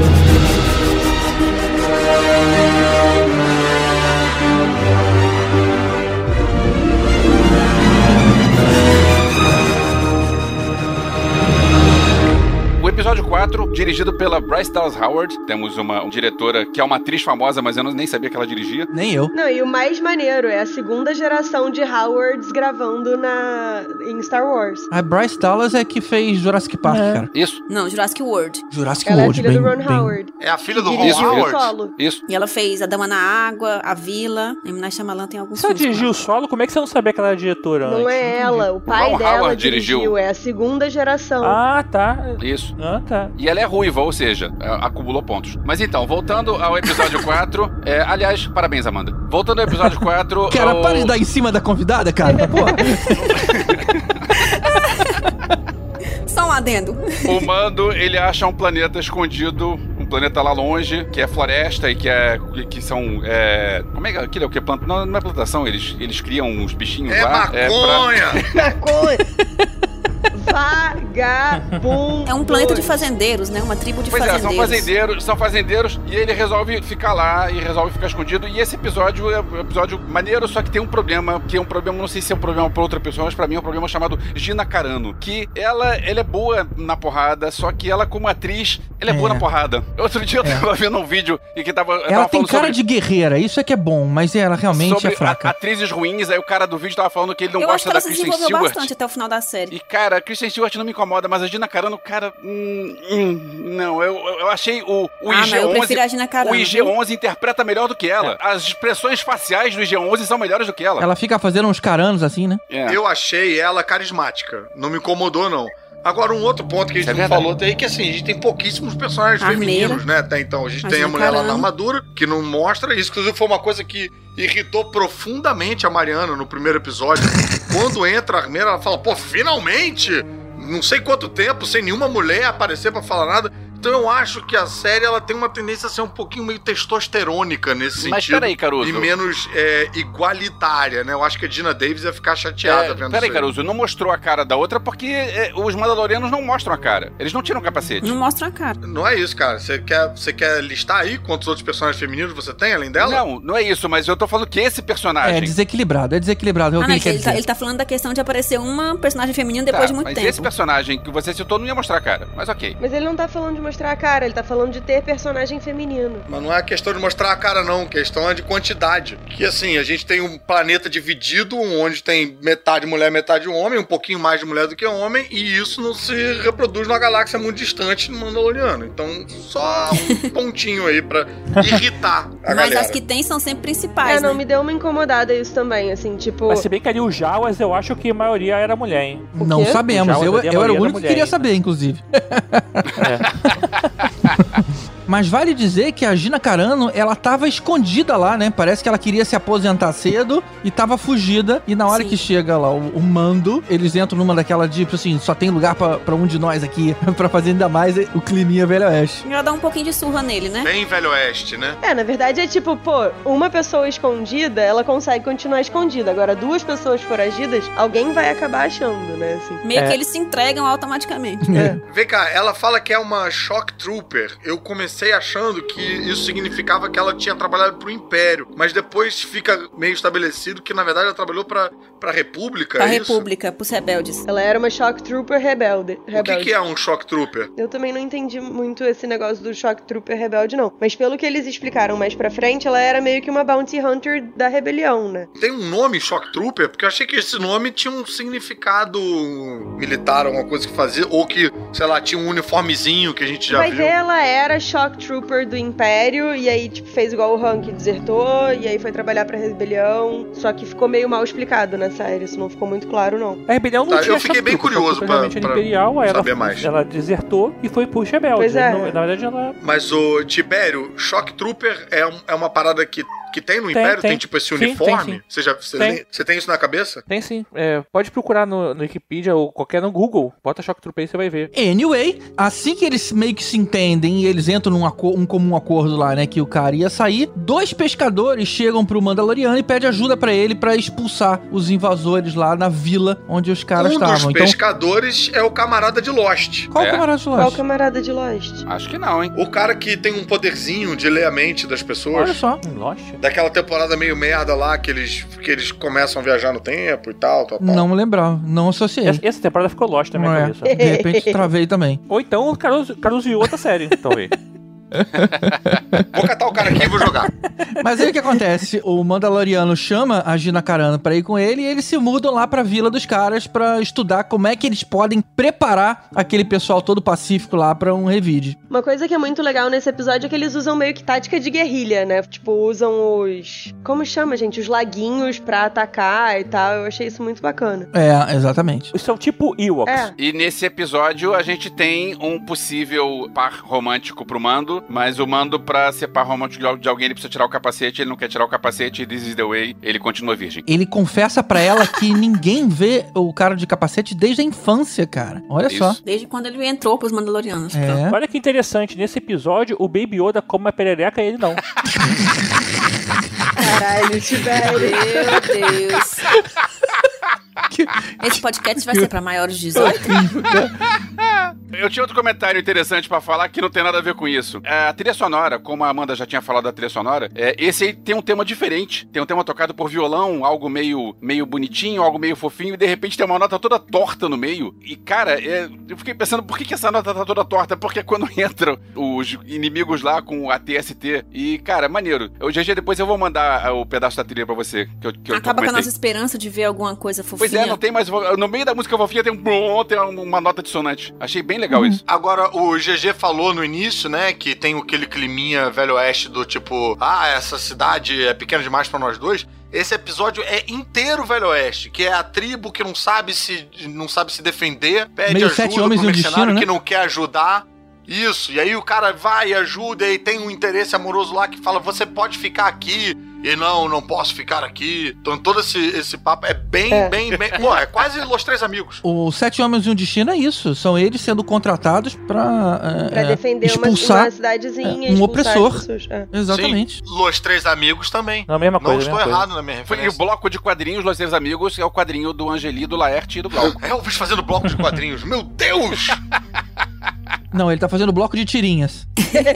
É uma modalidade Sim, nova, né? né? Agora, a apresentação do, do AT&T aí, na- nesse episódio, eu achei muito bacana. Também. Que também é uma coisa meio recorrente na série Mandaloriana, que ele pega uma parada que normalmente aparece no filme aos borbotões, você não tem... É, você acha maneiro ver e tal... Mas não tem um impacto, né? Porque são vários, né? Que você vê junto. Aí você coloca aquilo ali contra pedestres, contra humanos, né? Contra uma infantaria. E aí aquilo vira realmente o problema do episódio. Até a reação dele, É. você tá maluco? Tem um ATST ali, né? Que é uma versão melhorada lá dos Walkers. Você vê É. pelo desespero deles, cara, como é que a gente vai contra isso? Você não falou que tinha um negócio desse, não teria aceito. Maneiro. E isso é muito legal a gente ver esse negócio que a gente tá tão acostumado, mas por uma outra ótica. Ele é ressignificado. É, GG, o TST, ele tá lá no, no Retorno de Jedi. Na verdade, eles enfrentam os Ah, Ewoks é? com Não a era TST. tudo AT-AT, não? Não. Eu lembrava que era AT-AT pra tudo. Não, TST são do Império Contra-Ataca. Ah, tá. Tudo bem, de um filme pro outro mudou. Não é que Maneiro. mudou, é que são veículos Me corrija diferentes. se eu estiver errada, mas eu acho que esse é o episódio que fala pela primeira vez que o Mando não é um Mandaloriano, né? De verdade, de Mais ou nascença. menos, porque tem as cenas do flashback Hum. dele. Ah, E na verdade, nenhum Sim, Mandaloriano mas é tipo assim, que Mandaloriano. deixa de claro nascença. que ele não é um, que Não, mas ele não é um ele- Mandaloriano de nascença. Não, não, não. No primeiro ele fala, eu fui um. Eu fui um enjeitado, eu fui um. Qual é o nome disso em Foundling. inglês? Um, É, eu acho Foundling. eu sou um foundling, né? Tipo, eu fui pego e tal. É, ele já fala que ele é adotado. Mas eu acho que ele não fala que ele foi pego por quem. Porque, assim, até onde eu vi no no universo expandido, Mandal- Mandalorianos eram considerados nascentes daquela Mandalor, né? Uhum. E aí, na série, é que eles falam que não, que não é só isso. Quando acontecia essa adoção, eles eram chamados de. Como é que é que em português Enjeitados. ficou aí? Enjeitado. Ajeitado. Enje tá? Enjeitados. Tá enjeitados. Enjeitados. Mas aí, no caso, foi tipo uma adoção. Eles realmente, assim, como Mandalor meio que foi por água Foi abaixo, destruído. com a chegada do Império e tudo mais, acabou que recentemente, acho que todos eles, São. poucos Mandalorianos, eram realmente nascidos em Mandalor. A maioria deve ter sido. É, Essa cena do adotado, garoto né? ali na, escondido com os pais morrendo me lembrou um pouco aquele A Vida é Bela, né? Aquele finalzinho. Aí agora alguém adotou o moleque. Me lembrou muito Rogue One. Mas referência direta a Rogue One. Rogue One também. Bom, é, a continuação é, com todo mundo trabalhando junto, eles conseguem destruir lá o ETST e expulsar os, os invasores, mas aí o plano seria deixar a criança na vila pra ela crescer aí num ambiente pacífico. Só que um caçador de recompensas localiza os caras e acaba sendo morto antes que ele pudesse machucar o Baby Yoda. Nessa hora que eles se olham e eles percebem que Isso. nem a vila, nem a criança ia estar salva ali. Triste isso, né? E nessa hora que eles percebem que eles continuam sendo Perseguidos. perseguidos, de perto, É. né? Eles não estão eles não estão procurando eles no universo, eles sabem a localização dele. Eles fugiram, mas eles não apagaram o perfil deles do Tinder. E aí as pessoas vão ficar procurando. Ainda Tava localizável. É, e aquele lugar ele era muito bom, porque além de ter a vida calma que ele tinha, se tivesse internet, ele podia fazer uma inscrição na Alura e fazer os cursos à distância, porque ele poderia se viver naquela Olha sociedade o momento ali. Alura aí. Olha só, boa ideia. Porque a Lura você pode fazer de qualquer lugar, você não precisa estar fixo no lugar. Só você ter internet, cara. Você pode estar é, viajando no Caribe, fazendo um cruzeiro, tendo internet, você pode estar fazendo seu curso, sabe qual é? Aquilo ali tá bem evidente que rede eles tinham, né? Naquela comunidade rica. Muito. Pois é, você pode ficar lá na sua fazenda com aqueles peixinhos, aquelas pererecas que, sei lá o que, que o Baby Yoda gosta de comer e fazer os cursos da Lura ao mesmo tempo. Lembrando que você pode usar os 10% de desconto que você tem ouvindo o nosso podcast. Então, por favor, se você for dar uma olhada lá, use os nossos 10%. Usa o Pra nosso gente é link, bacana. gente. Vamos lá. Que você encontra lá em alura.com.br barra promoção barra podcastinadores. E bora pro episódio 5.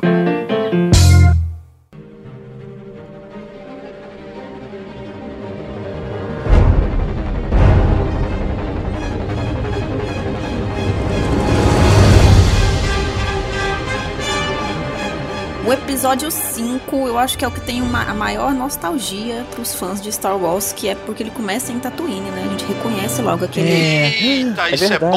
bom demais! Tiroteio de fanservice. deserto, a cantina, né? Mos Eisley, né, cara? Delicioso. Parece uma visita de set, né? Uma visita de É, locação, é. assim. Eu senti falta da, da música da cantina. Mas o que eu acho legal da série é que eles colocam esses momentos fanservice e nostalgia de forma bem sutil, né? Que não parece Sim. que é. Não é, um, não é um festival enlouquecido. É. Falando em fanservice, deixa eu falar um negócio que, que eu esqueci de, de falar do, que aparece no primeiro episódio. Eu sou fã do Migalhas Indecentes, que é aquele bichinho que tinha na- no pé do Jabba do Retorno Jedi. Quando eu vi esse, fi- eu vi esse filme quando eu era Ai, moleque. Que nojo. né? E eu tive uma banda, é a minha primeira banda, quando eu tinha 15 anos eu ganhei um teclado e tive minha primeira banda com os amigos. A gente não tocava nada, claro, né? A gente comprava revistinha de, de cifra, de legião urbana. é, Ah, tocava assim. É, um Tocava muito. É.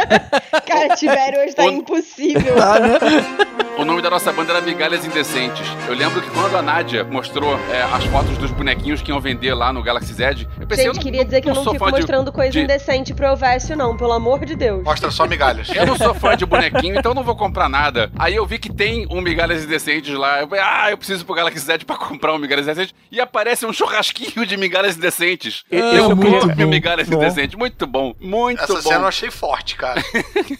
A do churrasquinho? É, né? É, porque tem um outro, Tem outro preso, preso olhando, o amigo queimando, chorando. Cara, achei, achei forte. Ah, é, matar o bicho lá que tá Ah, cuidando cara. do ovo não pode. Agora o. o- Vai que é o- quando o gostoso, bicho- né? Ah, churrasquinho. Ah, eu, hein? Eu gostei dessa referência porque eu sei que foi pra mim, porque ninguém lembra desse bichinho, só eu. É, foi pra você, com certeza foi pra você. Ai, eu acho ele muito nojento. Viu? A Amanda Bom. concorda que foi pra mim. O Mandaloriano acaba contratando o serviço daquela mecânica lá, né? Pelimoto, um nome super estranho, como todos. Fofinha. Que é a voz da empresária do Bojack Horseman. Tá brincando, é ela? Olha só, Rapaz, cara. olha a ligação. Olha É só. mesmo? Sim, ela também faz Unbreakable Kimmy. É amiga daquela... Unbreakable Bora. Kimmy Smith. Mas ela passa uma conta muito mais cara do que o dinheiro que ele tem. Então ele acaba falando, cara, vai consertar aí que eu vou procurar trabalho. E aí justamente chega na cantina. E é maneiro que a primeira grande Pô, diferença muito legal isso, é né? que a cantina agora aceita droid, né? Inclusive você tem um droid trabalhando na cantina. Ah, é verdade. Olha. né? São os novos tempos. É verdade. O, o E tempo, pelo hein? visto ninguém gostou, né, dessa mudança, porque a cantina tá vazia agora. Não, cara, acabaram com o império do Jabba ali, tipo, não tinha mais tanta importância Exatamente. Tatooine Perde na história, a importância assim. pra tipo. fingir crime. Acab- você acabou com a movimentação da parada. O, o que eu achei só, assim, esse episódio eu achei é, meio mais ou menos também. É, o fanservice dele é foda, é muito legal, divertido, mas, cara, como episódio eu achei ele bem mais ou menos. É, ele cara. não anda a Sei lá. história Eu pra também. é frente. né? O 5 o cinco e o 6 foram os ritmos menores pra mim. Não, foi um episódio que me deixou com raiva daquele. Ah, eu daquele gostei. Touro, touro Calican, né? É. Cara, não tem Ali- tipo, né? Todo mundo- O rapazinho lá que ele encontra na cantina e que quer ser caçador de recompensa também e pede ajuda pra ele. E ele ali é um grande filho da mãe. Vocês ficaram com a impressão de que ele tava sentado na mesma mesa que o Han Solo tava com o Grido? Ele tava. e Tava. ele faz até um movimentinho, né? Meio tipo com. de dar aquela coçadinha Ele tá na sentado parede. com a perna em cima da mesa e tal, co- coça a parede, não sei o que. É a mesma. É, é só o fanservice. Eu sou fã, quero fanservice. Eu sou fã, quero service, é a frase. Sou fã, quero service. Isso. O garçom chega na cantina e fala assim: Você quer o quê? Eu quero service. Bom, de qualquer forma, ele acaba subcontratando aí o Mandaloriano, né, Pra fazer o trabalho que ele foi pago pra fazer, mas ele fala o seguinte, cara, pode ficar com dinheiro, porque eu só quero a experiência e quero o crédito da captura. Aí lá vão os dois. Aham, bonito. Isso acontece muito em Munchkin, né? Quando a gente pede Filho da ajuda do mãe. camarada pra matar um monstro, a gente só quer passar de nível e a gente dá o tesouro pra ele. Isso. Aham. é verdade. E aí a gente tem outra participação bacana, porque quando a gente vai descobrir quem é o alvo, é ninguém menos que a May do agente da Shield. A Ming Na Wan. É, cara, eu achei que ela tem mais importância, sabe? Quando- assim, quando ela morre, eu falo, ah, É, sério, não é cara. possível, vai acontecer alguma coisa, vai acontecer Eu não é- acho não é que vai ter mentira. alguma achei não. coisa. Isso aí fica pra segunda Eu achei temporada, que ela ia talvez. Ah, sim. fingir que mostrar que ela não tava morta, que ela tava fingindo o tempo todo, alguma coisa também assim, porque eu achei muito maneiro É, ela tá eu- ali. Exatamente, eu também fiquei nessa assim, o tempo, até o final. Mas o que eu gostei desse episódio, vocês estavam falando que vocês não gostaram tanto, eu achei muito bacana que ali tem meio que uma aula de Bounty Hunter, né? Tipo, ah, você tem que ficar aqui, não, vamos fazer, vamos jogar a granada de luz pra cegar a visão noturna dela, vamos, tem toda uma... Não, eles dizem que não conseguem capturar ela porque ela tá no high ground. É... Ah, é verdade. É, isso é bom, isso é bom. Cara, esse high ground só não funcionou mesmo pro Dortmal, né, bicho? Pô, Só descobriram depois. Outra parada que eu acho também muito bacana, mas é muito detalhe, as speeder bikes que o cara arranja. E, cara, e ela tem também uma, uma sensação muito é, realista, assim. Quando ele senta, ela dá uma balançada, ele apoia nela. Cara, parece que esse troço existe mesmo, flutua mesmo. Eu, eu voltei Sim. a ser criança um pouco ali. Ponto pra produção. Total, ponto pra produção.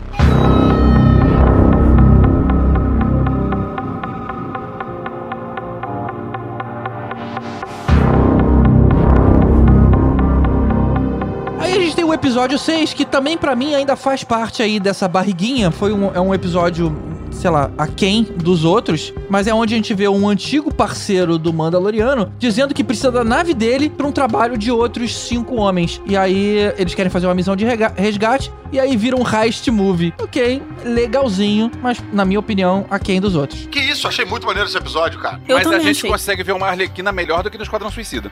Ah, entendo o que você tá falando, mas não concordo inteiramente, não. Acho que eu prefiro a Arlequina. É, mas, cara, a gente tem o Bill Burr, que é um comediante de stand-up, que fez Breaking Bad também. E eu acho muito curiosa a escolha dele pra fazer um mercenário, porque ele não tem exatamente o tipo do mercenário, não é um cara que mete medo. Ele tem uma coisa meio jogada fora nas falas dele e tal, que eu acho que também ajuda pra um realismo. Acho que eu não entendi. Cara. Mas por que, que ele não seria bom pro papel, assim? Não entendi. Um, apesar de ser comediante, Ele não parece um cara ameaçador. Ele não tem uma voz grossa, uma voz rouca. Ele não tem uma. Ele não é um Schwarzenegger, entendeu? Ele é um Aham. cara que tem. Parece que você encontraria por aí na rua, na fila da- do pão, na padaria. Mas é porque ele, na verdade, é um sharpshooter, né? Ele é tipo. Como chama? Atirador de elite. Aham. Então ele não precisa necessariamente ser ameaçador, assim, ele precisa ser bom de mira. Eficaz. É. Porque pra ser ameaçador ele tem aquele Hellboy genérico Ah, que tá é. com ele. Mas eu ainda acho curiosa Tá a, a escolha, essa produção de elenco aí. E eu acho que É. dá um charme, sabe? Não fica no lugar clichê, assim. Fica parecendo que, é, cara, é só um job mesmo, foda-se. Os caras não são. não tiram uma onda de badass. Eles querem só concluir É. o job e ir embora. Eu achei isso bacana. Pra mim é um pouco como sucatear as naves, é um pouco isso em termos de atuação, assim. Entende? É, esse episódio, assim, apesar de achar também que era aquela questão meio de ser previsível, tipo assim, ah, vai dar merda, lógico que vão dar tá uma volta nele e tudo mais. Mas ele- eu fiquei meio tenso, cara, no final, assim, de tipo, caraca, ele não vai conseguir, ele não vai conseguir, vai dar merda, sabe? Tipo, sei lá, por algum momento eu achei realmente Cara, que ele não ia conseguir, E que ia dar vocês merda pro falando que o Yodinha. cara não luta, a luta dos droids é muito maneira, cara. Aquele droid caçando o Yodinha na nave, na moral, Eu não tenho coração pra assistir esse tipo de cena, não.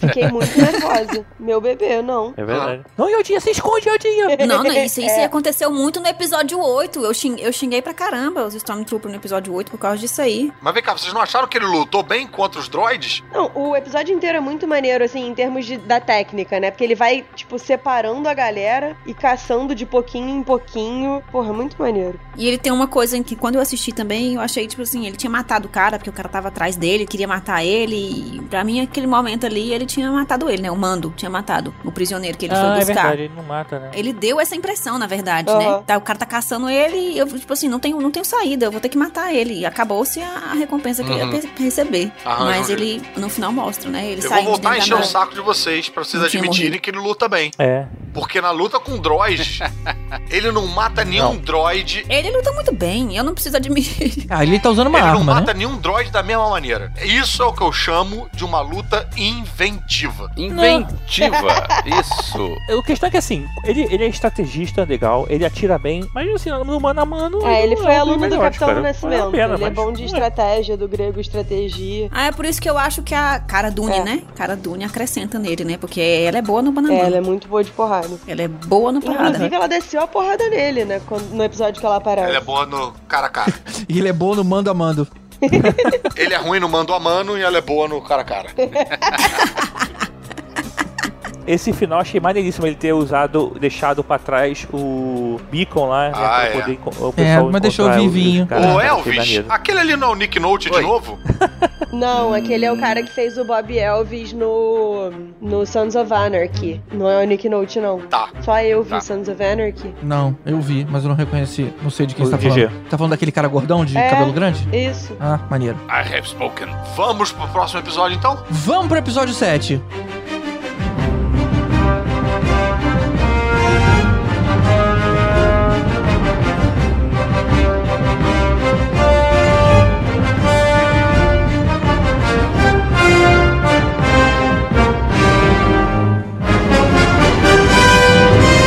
No episódio 7, o Mandaloriano recebe uma mensagem do Grief Carga, o antigo chefe dele, né? Pré-curso da Alura. É, e o Grief Carga diz que o Império tomou a cidade lá que eles controlavam, em Nevarro, e oferece. O Gus Frings invadiu. Isso. Que doido, né? Tem polos hermanos até em outra galáxia. Pois é. Tem Los Hermanos de outra galáxia, não quero ir pra lá, não. Ele oferece ao Mandaloriano uma troca. Ele diz: Olha, você vem me ajudar a armar uma emboscada contra esses caras, livra a cidade da presença desses ex-imperiais, e aí eu vou quitar a sua dívida com a guilda. Assim, a gente vai fingir que você não. É aí que surge a a questão quatro Stormtroopers, né? É só quatro Stormtroopers. é só quatro. Vai lá, vai ah, na é fé. verdade, ele fala, né? Só vai, só, Vai na vai fé lá, que é só só vai ter quatro. quatro. Isso. É, é molinho. E a Gina Olha Carano assim. repete isso 45 vezes. E todas com a mesma cara. É isso. Ela deixa Puto homem da claro vida. a nossa reação Isso, também. Mas é, a gente tem um detour, né? Que eles vão parar numa caverna e tal. Quando o cara levanta pra falar, ah, confia em mim, vai dar tudo certo. Ah, passa um morcego gigante, leva o braço do cara e tal. É um Minok, é aquelas mesmas criaturas que atacaram a, a Cara. nave. Eu achei que era um Minox, cara, mas ninguém gritou Minox, eu tava esperando. É, Não, mas é o Minor que tamanho família. Não, cara, os Minox eram grandes no, no Império Como é? Contra-Ataca também. Mas ele levou um blurg, era muito grande. São, não, não cara. era não, cara. Não são muito menor. gigantes, mas são grandes. No Império Contra... eram muito menores. Não, mas não pra levar um não, bicho não que pra isso, levar cara. um bicho, mas Não eles é, são não. grandes. Os outros Pode eram ser Minox, Minox. mas era eram outra. Mini.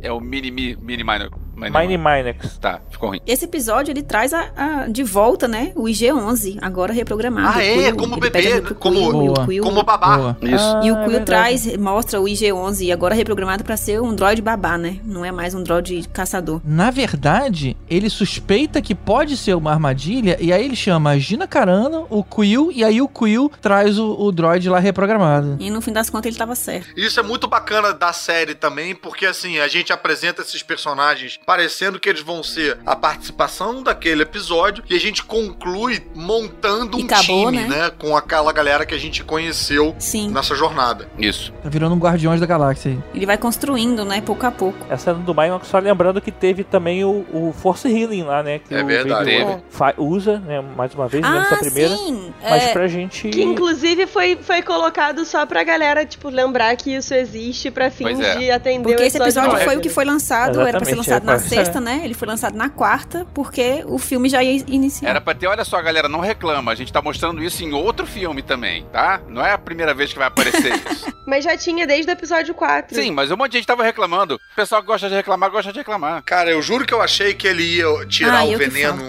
com telecinese da força, assim, que tipo ia ia espirrar veneno pra tudo quanto é lugar, assim, tipo. Ainda bem que não, né? O que é maneiro é a reação do Apollo Creed, que ele fala: Ei, ele quer me comer. É verdade, cara. Legal que essa cena acabou causando uma, uma crise de consciência no Carl Weathers e ele matou os capangas que iriam matar todo mundo ali em algum momento. Sim. Então eles acabam fazendo um, no- Sim. um plano novo, né? Eles fingem que a Gina trabalha pro Cal Eders, os dois capturam o Mandaloriano, enquanto isso o Quill leva de volta o É. Baby Yoda pra nave. É o velho truque que o Han Solo fazia É, com o Chewbacca, né? exatamente. Tem outra coisa interessante nesse episódio que mostra melhor a relação do Baby Yoda com o Mando, né? Que é quando ele tá brincando de queda de braço com a cara Dune. Ah, é verdade. E ele, ele vê que o Mando tá Fala um meio que fast em joke. perigo, né? E ele olha ali pra poder sufocar ela. Ele entende que ele tá em perigo e ele quer defender o Mando. É, bonitinho. Isso aí, isso aí fortaleceu. Voltou na é Legal. cena lá do Carl Weathers matando os mercenários. Carl Weathers não podia ter conversado com esse mercenário também, não? Eu acho que podia. É, né? Podia ser, olha só, melou, acabou, morreu, morreu, pode ir embora, não preciso mais de Matou meio vocês. de graça, né? Tipo, galera, o plano mudou, vamos ajudar ele. Mas o cara de repente fala assim: não, não quero. Ah, eu acho que ele não ia De repente conseguir o cara escapar, fala: não, não, não quero, se não não. fizesse aquilo ali. Foda-se. É porque seria mais gente pro time, né? Velho, a lei do Velho Oeste, ou é mata ou é morre. Com su- Eu gostei dessa frase com sotaque agora. Meio assim, É, cangaceiro. mata, né? morre. E aí, ah, o episódio acaba com o Gus Frings lá encurralando todo mundo dentro de uma casa. E aí, ainda mais uma citação de, de faroeste. Vou dar até o pôr do sol pra vocês Não, decidirem o peraí, que isso fazer. é no outro Pô, isso é- episódio. Isso é o Sim. último. Não. Esse, Não. esse é como acaba o set. Eu tenho um problema com essa cena, que, mas na verdade é um problema só porque eu sou chato, porque isso acontece em 90% dos filmes que a gente vê por aí. Mas, cara, o vilãozão matou os próprios soldados. Por que, que ele deu aquele, aquela, É. aquele tempo pro cara se render? Isso pra mim Ele não, não acontece daria no aquele oitavo, tempo, ele hein? entraria tirando e acabou. Isso acontece direto. Acho- tá? Eu, não- eu- eu tô falando disso agora, mas isso não, não é um problema da série Mandaloriana, é. um problema do cinema pop de um modo geral, que isso acontece direto. Eu tenho um problema com o oitavo episódio como um todo. Foi o único episódio que eu tenho problema, é o oitavo. Mas, mas peraí, ainda estamos no set. Isso- Só pra você não. Tá, não mas sair. isso acontece no oitavo, com certeza. Eu vi hoje. Eu achei uma coisa nesse caso que, por exemplo, ele ainda tava esperando pra saber se eles iam, ele ia conseguir capturar o Baby Yoda ou não. Ele não tinha o Baby Yoda na mão ainda. Então ele também, assim, se ele mata os caras ali, o B- o Baby Yoda foge, vai pra algum lugar, ele talvez não consiga se pegar. Então ali era uma chance de, tipo, se rende, traz ele pra mim que a gente dá um jeito, entendeu? Acho que por Aí isso que ele é deu aquele avisado. negócio. E manda os dois Stormtroopers alcançarem lá o Quill e, e matam o cara, né? E leva a É. E é criança. assim que acaba o episódio. Não acaba o episódio com. eu vou, vou te Quando dar. É assim que Sabe? acaba o episódio. Tá Até, sim. seis da ta- até o cair da tarde. Não, não, é porque isso tinha antes. É, foi o tempo Sim, que sim. eles estavam lá pra fazer o plano. Eles não ficaram todo esse tempo lá fora. Eu acho muito esquisito o cara falar, eu vou dar até o cair da noite. Tipo, caralho, fala, eu vou contar É. até três. Não tinha relógio, Ele né? acabou de matar o povo, da, Eu o vou povo contar dele, até da equipe três, dele. Uma época Porra. que não tinha relógio, É, convenhamos. né? Contar tá até três e acabou. Gente, mas Trooper não é gente, relaxa. Ele não tinha o Yoda ainda, o Baby Yoda. Ele precisava ter certeza. Depois que ele pega, ele fala: Ó, beleza, vamos sair daí. Não é tipo, não é bem assim. É, dá- conta até três. Ele não tinha. Se o cara foge com um Baby Yoda na nave, ele nunca mais ia pegar. Ele precisava ter o- a- os caras, sabe, junto ali. né, Tentar negociar ainda. Acho que foi mais nesse sentido. Até porque ele nem sabia, vai que aquele planeta ali, a- o sol só se ponha é, em três dias, sei lá quanto Isso- tempo. né? Esse é um problema de uma forma geral do universo Star Wars, né? Todo mundo fala de dia, de ano, como se fosse o nosso, né? Mas, bom, a gente não pensa nisso. Imagina você ter, você ter que aprender o, o ciclo solar de cada planeta do universo Star Wars. Acho que ficaria uma bagunça muito complicada. É, pelo menos ele não falou que ia dar até sundown em Tatooine, né? Que aí ia demorar. Ia dar confusão, mas qual? Eu sei que eu não vi esse, acabei de ver esse episódio antes de ver o filme do Rise of Skywalker. Eu falei, caraca, isso tem oito episódios, né? Tem mais um. Ah, tem. Eu falei, graças a Deus que eu fiquei uma agonia, que eu falei, só falta acabar a temporada assim, bicho. Eu acho É, que eu me matava, é, assim, não. de tempo de Mas acaba espera. bem, acaba bem. E vamos então entrar no último episódio.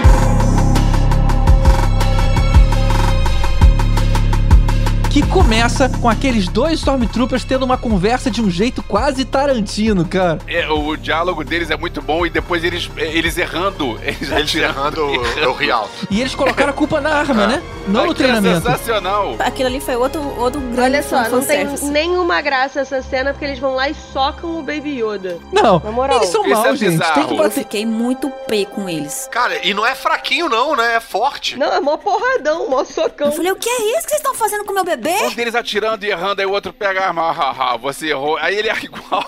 Cara, aquilo é muito bom. E eles ficam, dão aquele muito olhar, bom. tipo assim, ai, maldita arma, sabe? Não, ele chega a sacudir a arminha, tipo, Tá cara, não é chegolado, possível, né? esse negócio tá ruim. Exato, E a cara. arma faz um barulho daquele de, tipo, lata de spray dentro, sabe? Eu não lembro se vocês participavam no no próprio Conselho Jedi, na JediCon, no início dos anos 2000 que a gente fazia, traduzia fanfilme, tinha um fanfilme muito famoso chamado Troopers, que era uma sátira daquela série De televisão cops, né? Eu lembro americana. Cara, foi exatamente essa cena, assim, eles- eles pegaram, parece o fanfilme É. Troopers e botaram dentro da série. É muito, é muito parecido. Eu queria muito saber quem foram esses dois atores que fizeram esses diálogos, porque eu achei, eu achei que eram comediantes conhecidinhos. Um deles acho que é o Jason Sudeikis, pode ser? Eita, que maneiro! O cara que fazia Saturday Night Live, né? Acho que é. Irado. Que fazia o, o diabinho que aparecia às vezes no jornal. Uhum. E o outro não sabemos, né? Então a gente vai esperar 70 ouvintes escreverem lá no site. Bom, o que acontece na sequência, né? Aquele droid que foi reprogramado, ele alcança os Stormtroopers e salva a criança. Pelo menos isso a gente já consegue respirar aí em paz. O problema é que ele vira meio que um deus ex-máquina, porque ele acaba resolvendo todos os outros problemas da série. Literalmente. Literalmente, é verdade. Mas ele já chega na cidade atirando em todo mundo. é, ele até dá uma chance lá na, pros, pros caras fugirem pelo esgoto. Ele conserta, conserta não, né? Ele cura lá o Mandaloriano. é, ou seja, ele meio que resolve todos os problemas. Não, não curti É. muito isso. Esse episódio, cara, eu fiquei bastante incomodado com esse episódio, cara. Tem muito de me deixa aqui, vai lá você, eu, eu fico aqui. Isso acontece umas duas vezes ao longo do episódio. Eu acho que aquela solução dele pegar o canhão do Gus Frings, que ficou, ai, o canhão, o canhão, o canhão, ele pegar aquele canhão e atirar em todo mundo, é exatamente a mesma que a gente viu quando ele conhece o, o robô lá no, no primeiro episódio, que ele sobe na parada e gira atirando em todo mundo, né? Eu falei, cara, porra, a série vinha tão bem, tão bem, tão bem, e aí começa, não sei, me incomodou, cara, me Essa incomodou. cena dele pegando o canhão, acho que é a citação ao Rambo 3, né? É o Rambo 3 ou o Rambo 4 que ele pega o canhão assim na mão? E a outra cena é citação aqui, então, Três. a- fizeram duas citações da Rambo 3, então, quatro. Mas outra coisa polêmica, eu queria até perguntar pra vocês, é a cena do Mandaloriano tirando o capacete pra gente ver o ator. Vocês acharam isso bom ou ruim? Cara, eu, não me incomodou, não. Achei maneiro. Achei é Eu maneiro. achei bem feito. Eu achei maneiro na. Achei eu maneiro também. Eles não justi- desrespeitaram a, a guilda, né? Que, que foi o que ele falou. Exatamente, eu não- achei maneiro nenhum justificado humano no me viu, diálogo. mas eu não sou humano, então eu posso ver. Não, não, não é humano. Ser vivo, né? Vida. É, Nenhum nenhum ser ser vivo É. isso. É, Eu não tenho vida. É. Que é isso, inclusive, volta, né, lá na frente. Mas não pareceu pra vocês um pouquinho de exigência, de, de, sei lá, talvez ego do ator? Tipo assim, porra, alguém tem que ver que sou eu? Não, não eu pareceu Não, não, eu acho que mesmo? isso aí parece mais. Não, pelo contrário. Eu acho mais parecido até do espectador, né? A gente fica na, na curiosidade de É. saber quem, quem é. Mesmo, mesmo a gente conhecendo o ator, mas a gente, ah, pelo menos apareceu o rosto uma vez. Uma das paradas que a Mariana falou logo no primeiro episódio foi tipo: caralho, esse cara não vai tirar o capacete nunca? Eu falei: não, esse é o caminho. Sim. E eu achei Inclusive, maneiro que na hora que tirou o capacete, ele tá com o cabelo todo descabelado, todo meio suado. Porque, porra, é claro, ah, é né? cabelo de capacete. Exatamente, não, é, ele não, não saiu todo penteadinho ali. né? Fiel. Achei maneiro isso, pelo menos. Helmet hair. Ele não fez escola com o Kylo Ren. tá. rolou, rolou um, um link. Eu Verdade. vou, vou catar esse link, eu não sei onde é que tá, mas era o Pedro Pascal numa entrevista dizendo que ele foi convidado pra participar da série. E aí ele viu lá o- o- os sketches, viu as coisas. As E aí ele artes. pensou, as artes, ele pensou, ah, eu vou ser o quê? Eu vou ser um inseto? Vou ser alguma coisa? E aí disseram, não, não, não, você é o Mandaloriano. e ele, cara, que legal. Eu chorei nesse vídeo. Ou seja, eu acho que ele, Ah. ele não Esse vídeo tava é em posição muito de exigir, bonitinho, ah, não, né? eu exijo, eu sou Tom Cruise, eu, eu exijo que apareça minha cara. Não, não, ele tava naquela de, pô, eu vou participar e eu sou o cara principal, dane-se se Então. aparece minha cara ou não. É, e, cara, achei, eu achei maneiro, achei bem colocado. É. E falando em aparecer cara, outra coisa que também, na primeira aparição do Gus Frings eu achei maneiro, mas aí na segunda na, na continuação né, do episódio, né? Ele aparece no 7, aí no oitavo. Eu achei tão sem pompa, cara. Sei lá, eu acho que ele podia ter um, um tapa-olho, uma cicatrizinha, assim. Um tapa-olho, esse aquele foda. bigode ralo, sabe? Ele tá Alguém com a mais cara achou meio de. que a vestimenta dele lembra a do Darth Vader? Eu achei. Ah, eu... eu achei. achei. Ah, ele tá com uma roupa meio de Death Trooper, Sim. só que com capa, Sim. né? Assim, porque eu sou mais foda. É, mas os soldados E é deles engraçado eram porque Death é Troopers, isso, né? assim, Lembrou as muito Rogue One, né? é. capas até. nas armaduras marcam muito, tipo, eu sou mais importante, né? Porque a Fasma usa capa porque ela é capitã. É. Ele usa capa porque ele é moth, tipo... é maneiro, você vai subindo na escalada do Império e você vai ganhando capa. Maior ainda, inclusive. A do Vader vai até o chão, por acaso, assim. O do Imperador então, é Exatamente. toda a capa. É, ele é só capa. É, esse cara existe no universo expandido? Ou tem literatura sobre ele? Gu- É, é, Primeira Moff- vez que ele apareceu. Moff Gideon, não é esse? Moff Gideon. Moff Gideon. Gideon. No momento que ele chega, ele sai revelando todo mundo, né? Tipo assim, eu sei quem é você, eu sei quem é você, eu sei Sim. quem é você. E aí aparece o nome da cara Dune, que na verdade é cara Cynthia Dune, é um nome, né? E aí é quando aparece o nome do mando. Não tinha falado o nome do mando ainda. Jinjarin. É a Jinjarin que fala? Não, Verdade, é. eu não sa- isso a gente não sabia. Mas, cara, uma, uma coisa que tava me incomodando um pouco nesse episódio é eu achei que as pessoas ficaram tempo demais ali dentro sem ter. sem sofrer nenhum tipo de ataque. Sim. Eles estavam com uma puta arma ali fora. Cara, então que exploda É. aquela porcaria toda, sabe? Levou tempo demais pra a galera Ou fugir. pelo menos um Stormtrooper tenta entrar na na janela. ali, Exato, alguma coisa ficou, assim, sei foi lá. muita tolerância ali. E aí, detalhe: o robô, né, cura lá o o Mandaloriano, eles entram no esgoto e ninguém vem atrás, sabe? Ninguém vem atrás, demora mó Mas tempão. tava pegando fogo na parada, cara. Vocês viram outra parada.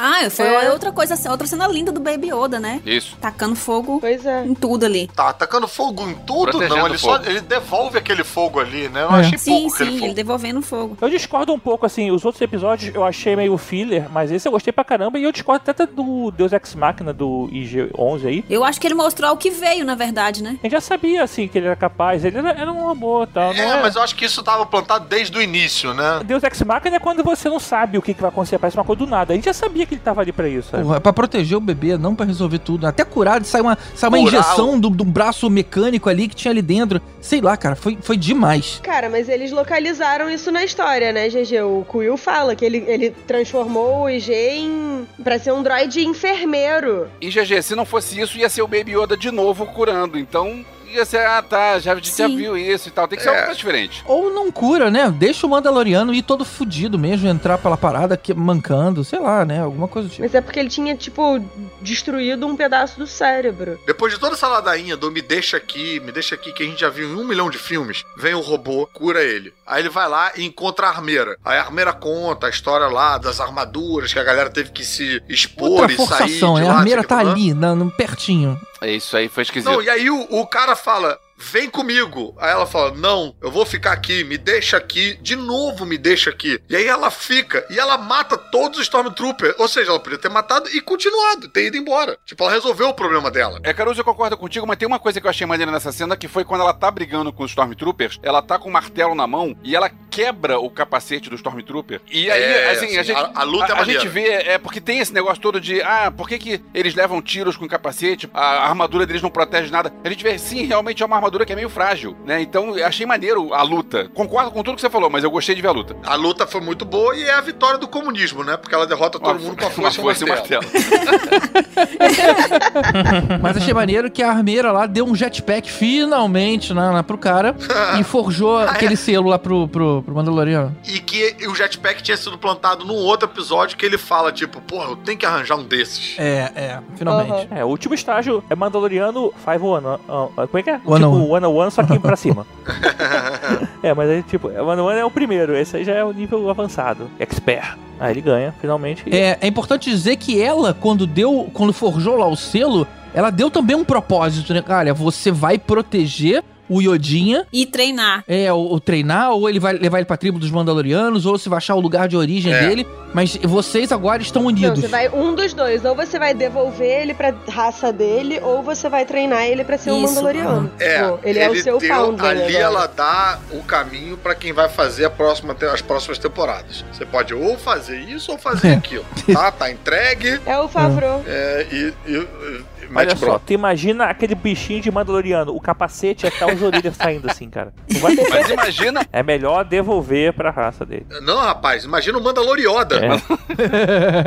Mandaloriosa. Mandaloriana. tem uma coisa que a gente esqueceu de falar, que esse episódio é dirigido pelo Taika Waititi, que era a voz do, do IG-11. Ah, sim. É, cara, e, pô, Uhum. eu, sei lá, não gostei desse episódio. Eu não queria Cara, ter gostado, tem um monte de porque coisa que a dirigiu. gente esqueceu de falar. A gente não falou um monte de cameo dos, dos Sim, sim. diretores. A gente esqueceu também um, uma informação importante, que a gente tá falando de o Iodinha, o Baby Yoda, e na verdade é uma menina, né? É? Hum, Não, é um Não, é menino. uma, Ah, você é a viu fe- que é uma fêmea. menina? A gente não sabe. É menino. Onde saiu Mas- essa informação? Na legenda tava Eles lá. falam a- rio o tempo ela. todo. Não, eles falam a criança. Eu acho que eles falam The Child o tempo todo. Essa história de chamar de Só fala bebê Yoda criança. é, é coisa que, Olha só. que a internet inventou. Porque ele não é um bebê Sim. Yoda. O Yoda não é uma raça. Não, ele- ele- Yoda é, é um nome. É, ele um não era o nome Yoda, próprio. né? Mas a, a internet inventou isso e agora. A não ser que o Yoda tenha ressuscitado, sei lá. É porque assim, a raça do Yoda sempre foi uma raça assim que ninguém nunca soube o que que era. Então assim, É, o Muppet. pessoal chama de o que fosse. Se a gente tivesse saber seu nome, Talvez é. agora haja alguma exploração sobre isso, né? Caralho, eu vou te falar que passei a série inteira achando que era uma fêmea. Porque o cara falou, tava chamando de ela. Não, é porque é a a criança. criança. É, É faz a a sentido. criança, The A Child. Vou ter que ver de novo. Agora, a gente chega no barco lá que vai atravessar a lava. É a primeira vez que a gente vê uma unidade astromech levantar. Isso, isso, um R2D2 de, É, pé- de tem perna pernas e braços. é, de- Perninha. é, em pé, né? Maneiro. Esquisitão. maneiro. Exatamente. Perna de pau. E aí a gente tem pela terceira vez um personagem falando: me deixa, eu vou morrer e tal. Caralho, aí eu, eu já tava bem puto, cara. Sabe qual é o problema disso? Vem em seguida. Aí você fica saco É, dessas coisas. Você exatamente. vê com espaçamento de uma Mas semana. as três vezes são no mesmo episódio, Tibete. Obrigado, Nadia. Isso acontece dentro do mesmo Não, episódio. deixa eu clicar com o Caruso, que coisa. Eu, hein? Eu- Não, eu só tô defendendo o Caruso porque esse foi o meu ranço em parte com o episódio 9. Então, assim, toda a razão ao Caruso em relação a isso. Roteiro que se repete é um inferno. É isso aí. A sequência da cena: o robô ele se destrói pra salvar o grupo, ele mata todas as tropas lá do Gus que esperavam ele na saída do túnel. Só que o próprio Gus Frings entra num TIE Fighter e o Mandaloriano vai atrás com o Gente, jetpack. Moff Gideon. É, tá bom. Whatever, pra mim ele é o Gus. Mofrings. Dois É porque Springer. fica confuso. Vocês falam Gus Frings, eu não vi Breaking Bad. Eu fico assim, Também quem não sei é quem esse? é. Eu vi, mas eu personagem? fico confusa também. Eu não sei de quem que vocês estão É falando. mesmo? Tá bom. Eu tô falando do, do É. Giancarlo Esposito. É o esposito. Isso, Giancarlo É Esposito. o maridinho. Exposito. A morte do IG-11 não lembrou a morte do K2 Soul? Lembrou a voz de quem? Kate É, Winslow. do Kate Winslow, do, do Rogue One. É. Os robôs que são mais expressivos do que o elenco. Não, me lembrou a morte de outro Sim, robô, que foi o exatamente. Schwarzenegger, né? Na, na- na lava também. Também, Também. também. Mas isso aí também tem um outro significado dentro da série, que é logo no primeiro episódio, quando ele pede um, um transportador, né? E vem um com droid, ele fala, não, não quero droids, não gosto de droids. Ele começa a Sim. série odiando droids e termina a Sim, série ele sendo tem salvo por trauma um de droid. droid. por causa da morte dos pais dele. Sim, ele Exato. termina a série sendo Uhum. salvo por um droid, né? E aí isso muda a opinião, e aí logo o Uhum. o único droid que ele gosta morre. Isso. É, e aí vamos ver se isso vai Porque é mudar a assim. opinião dele É. pra sempre, né? pra- nas próximas Ah, temporadas. mas universo, né? Milhões de, de A droids. gente tem uma das melhores lutas contra TIE Fighter ali emparelhada com a Rey, né? Só que a luta da Rey é mais rapidinha. É, eu me Porque acho ele maneiro, usa o acho maneiro. jetpack, aí usa o gancho, vai lá, tira a parada. Ele podia ter tido um pouco mais de dificuldade de usar o jetpack, né? Já que era a primeira vez que ele tava usando. É, mas ele usa só pra dar um salto, né? Ele não. Ele não Ele não, Ele ele, não- não, ele não mostra habilidade em, em usar Exato. o jetpack. Isso aí fica, isso aí eu achei que ficou claro mesmo. Ele usou É. meio atrapalhado. O Mando consegue sozinho derrubar um, o TIE Fighter, né? Ele explode lá longe e tal. A gente tem um- uma despedidazinha dos personagens, né? Tipo, ah, acabou, cada um vai pro seu lado, o que você vai fazer agora? Blá blá blá. O Cauedas contrata a cara, né? Ah, é verdade, né? E, Pô, uma contratação aí que não é barata, né? A gente não sabe o preço, mas era caro. É, Uhum.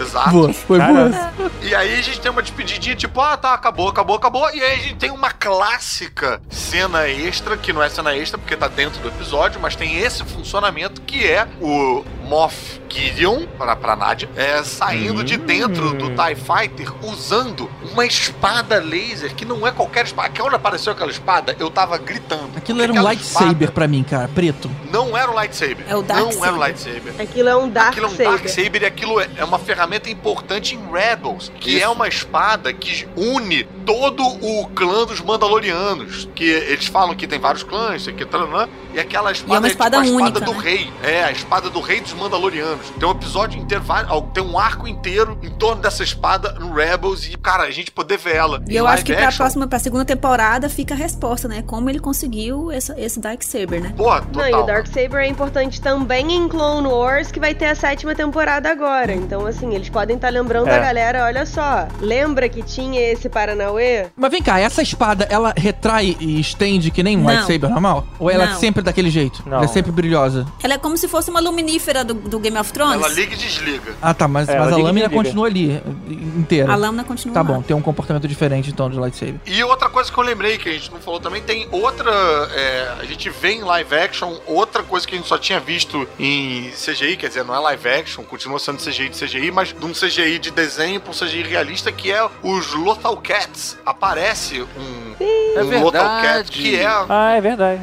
que Mais é uma né, referência. recorrente em Rebels, tem um papel importante e tal, né? Até no- na última temporada. E a gente vê um ali meio, meio de verdade. Fiquei encantado com esse momento também. E como a Disney alinhavou bem essas coisas que até então no cinema não tinha alinhavado tanto. Ele aparece no, no Planeta dos Hippies também. Isso. Ah, Ele, tipo, meio que dá uma atacada no Baby Yoda de leve. Assusta o Baby Yoda. Isso. Eu acho que o que acontece muito é que, assim, a, a- o Star Wars, os filmes nunca falam muito bem com as séries e com o universo expandido. Dificilmente falava. A não ser quando o universo expandido falava com o filme. E essa série, ela acaba que faz um meio termo. Porque como ela é live action, ela tá próxima dos filmes, mas é uma série. Então ela fala com a linguagem das séries, o material, o conteúdo, faz a- as É, né? referências Eles que a gente, devem ter é, reuniões que tá com a mesma acostumada galera, a- né? Exatamente, é. Então isso, isso é. É. bem interessante, você usar esses, esses elementos, cara, é muito legal. A gente não tá acostumado a ver. Tipo, acho que o único que eu lembro, assim, de personagem que saiu do universo expandido pros filmes foi a Ayla Secura, que é o- a Jedi, né? Que foi criada nos quadrinhos e foi, foi parar no, no filme, no, no Ataque dos Clones. O resto, você tipo, não, não acontece isso. Normalmente é o caminho O inverso. Só Guerreiro. E essa- isso é legal. só Guerreiro, Guerreiro rolou, é. depois, né? É, não, então, mas, tipo, Só Guerreira surgiu nas séries animadas e aí depois foi pro. Foi pro É, filme. mas acho que a criação dele foi meio que junta, não? Assim, de tipo, criaram. Mas mesmo- antes da Aya, a gente tava vivendo na secura mesmo.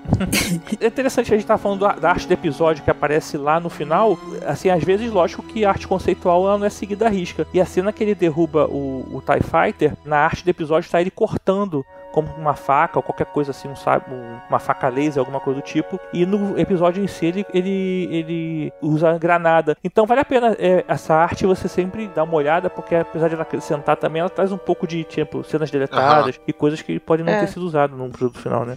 É bem legal isso, É. cara. Outra coisa que a gente tem nesse episódio também é a lembrança completa, Sim. né, da, da origem do Jinjarin. do do Mando, né? Jinjarin. E, cara, tem uma hora que posa ali um, um Mandaloriano, quando Era a gente o vê Boba Fett. contra a luz, rapaz, eu Eu, jurava eu que também era o fiquei Boba assim. Fett. Jurava, cara. Aquela anteninha ali e tal, né? Mas aí depois você E vê a todo cor mundo era com as diferente, anteninhas a ali, armadura então. e enfim, aí. É. É porque assim, o Boba Fett, na verdade, ele era meio solitário, né? Ele não andava muito com o clã. Assim, eu acho que não tem história do Boba Fett com o clã. Assim, no máximo ele voltou lá, ajudou alguma coisa e foi embora, sabe? Não sei se. Ah, ele... aquilo ali deve ter Era sido a pessoa também que meio assim participava pra, muito pra do- enganar o fã. Te peguei. Sim. Não, se ele fosse mais de galera, ele era o Boba Festa. Caruso, os dois troopers no início são Jason Sudeikis e Adam Pally. P-A-L-L-Y. Nunca vi esse nome. Ele fez Mandy Project, Caruso. O Jinjarin, ele é resgatado pela Death Watch, que é, um, é uma facção, tipo, mais violenta e tal dos Mandalorianos, que se recusa a seguir a Satine, que é mais pacifista. Eita! É um, é Eles um acabam easter se egg juntando uma hora e importante. tal, mas. É. Eu não tinha me ligado que era eles, não. Ai, será que a Satine vai aparecer? Será que ela tá N- viva? Não deve aparecer, porque Não a Satine pode, tá né? morta, né? Não é a Sabine. Eita. Sabine é uma coisa, Satine é outra. Ah, tá, tava pensando não, na a Sabine. Satine é Não, a a namorada Sabine. do Obi-Wan. Mas. É fácil de lembrar, porque Não, tá o- pensando na Sabine, mas a Sabine também não tem idade, É. né? O, o Ewan McGregor Apareceu. namorou Satine em dois, dois materiais: Mulan Rouge e, e Clone Wars. é fácil de lembrar. A Sabine tem idade, é só porque ela tá procurando o Ezra a essa altura. Talvez. Que Ela tinha aquela idade antes da trilogia clássica. Ela E tinha esse uns filme se 19 passa anos. cinco anos depois da trilogia clássica, né? É, tá, ela pode estar viva, né? Bem, o que, que vocês acham que vai acontecer nas próximas temporadas? Olha, Baby Não. tá Yoda, Baby Yoda, Baby Yoda vai vender muitos bonequinhos. e eu acho que eles vão explorar um pouco mais a origem do Baby Yoda. Rapaz, eu não quero saber de Baby Yoda. Na próxima temporada eu quero saber de Teenage Yoda. tipo Groot? O Yoda é, reclamando, É. com o quarto bagunçado, falando I am Groot. Ou ele se movimentando como se fosse uma plantinha, né? Com música. Mas pra isso acontecer, o Mandaloriano vai ter 100 anos pra poder ele ter mais ou menos alguma coisa, um cara. Não faz o menor sentido. É verdade. Vão ter se passado Mandalorianos. Hum.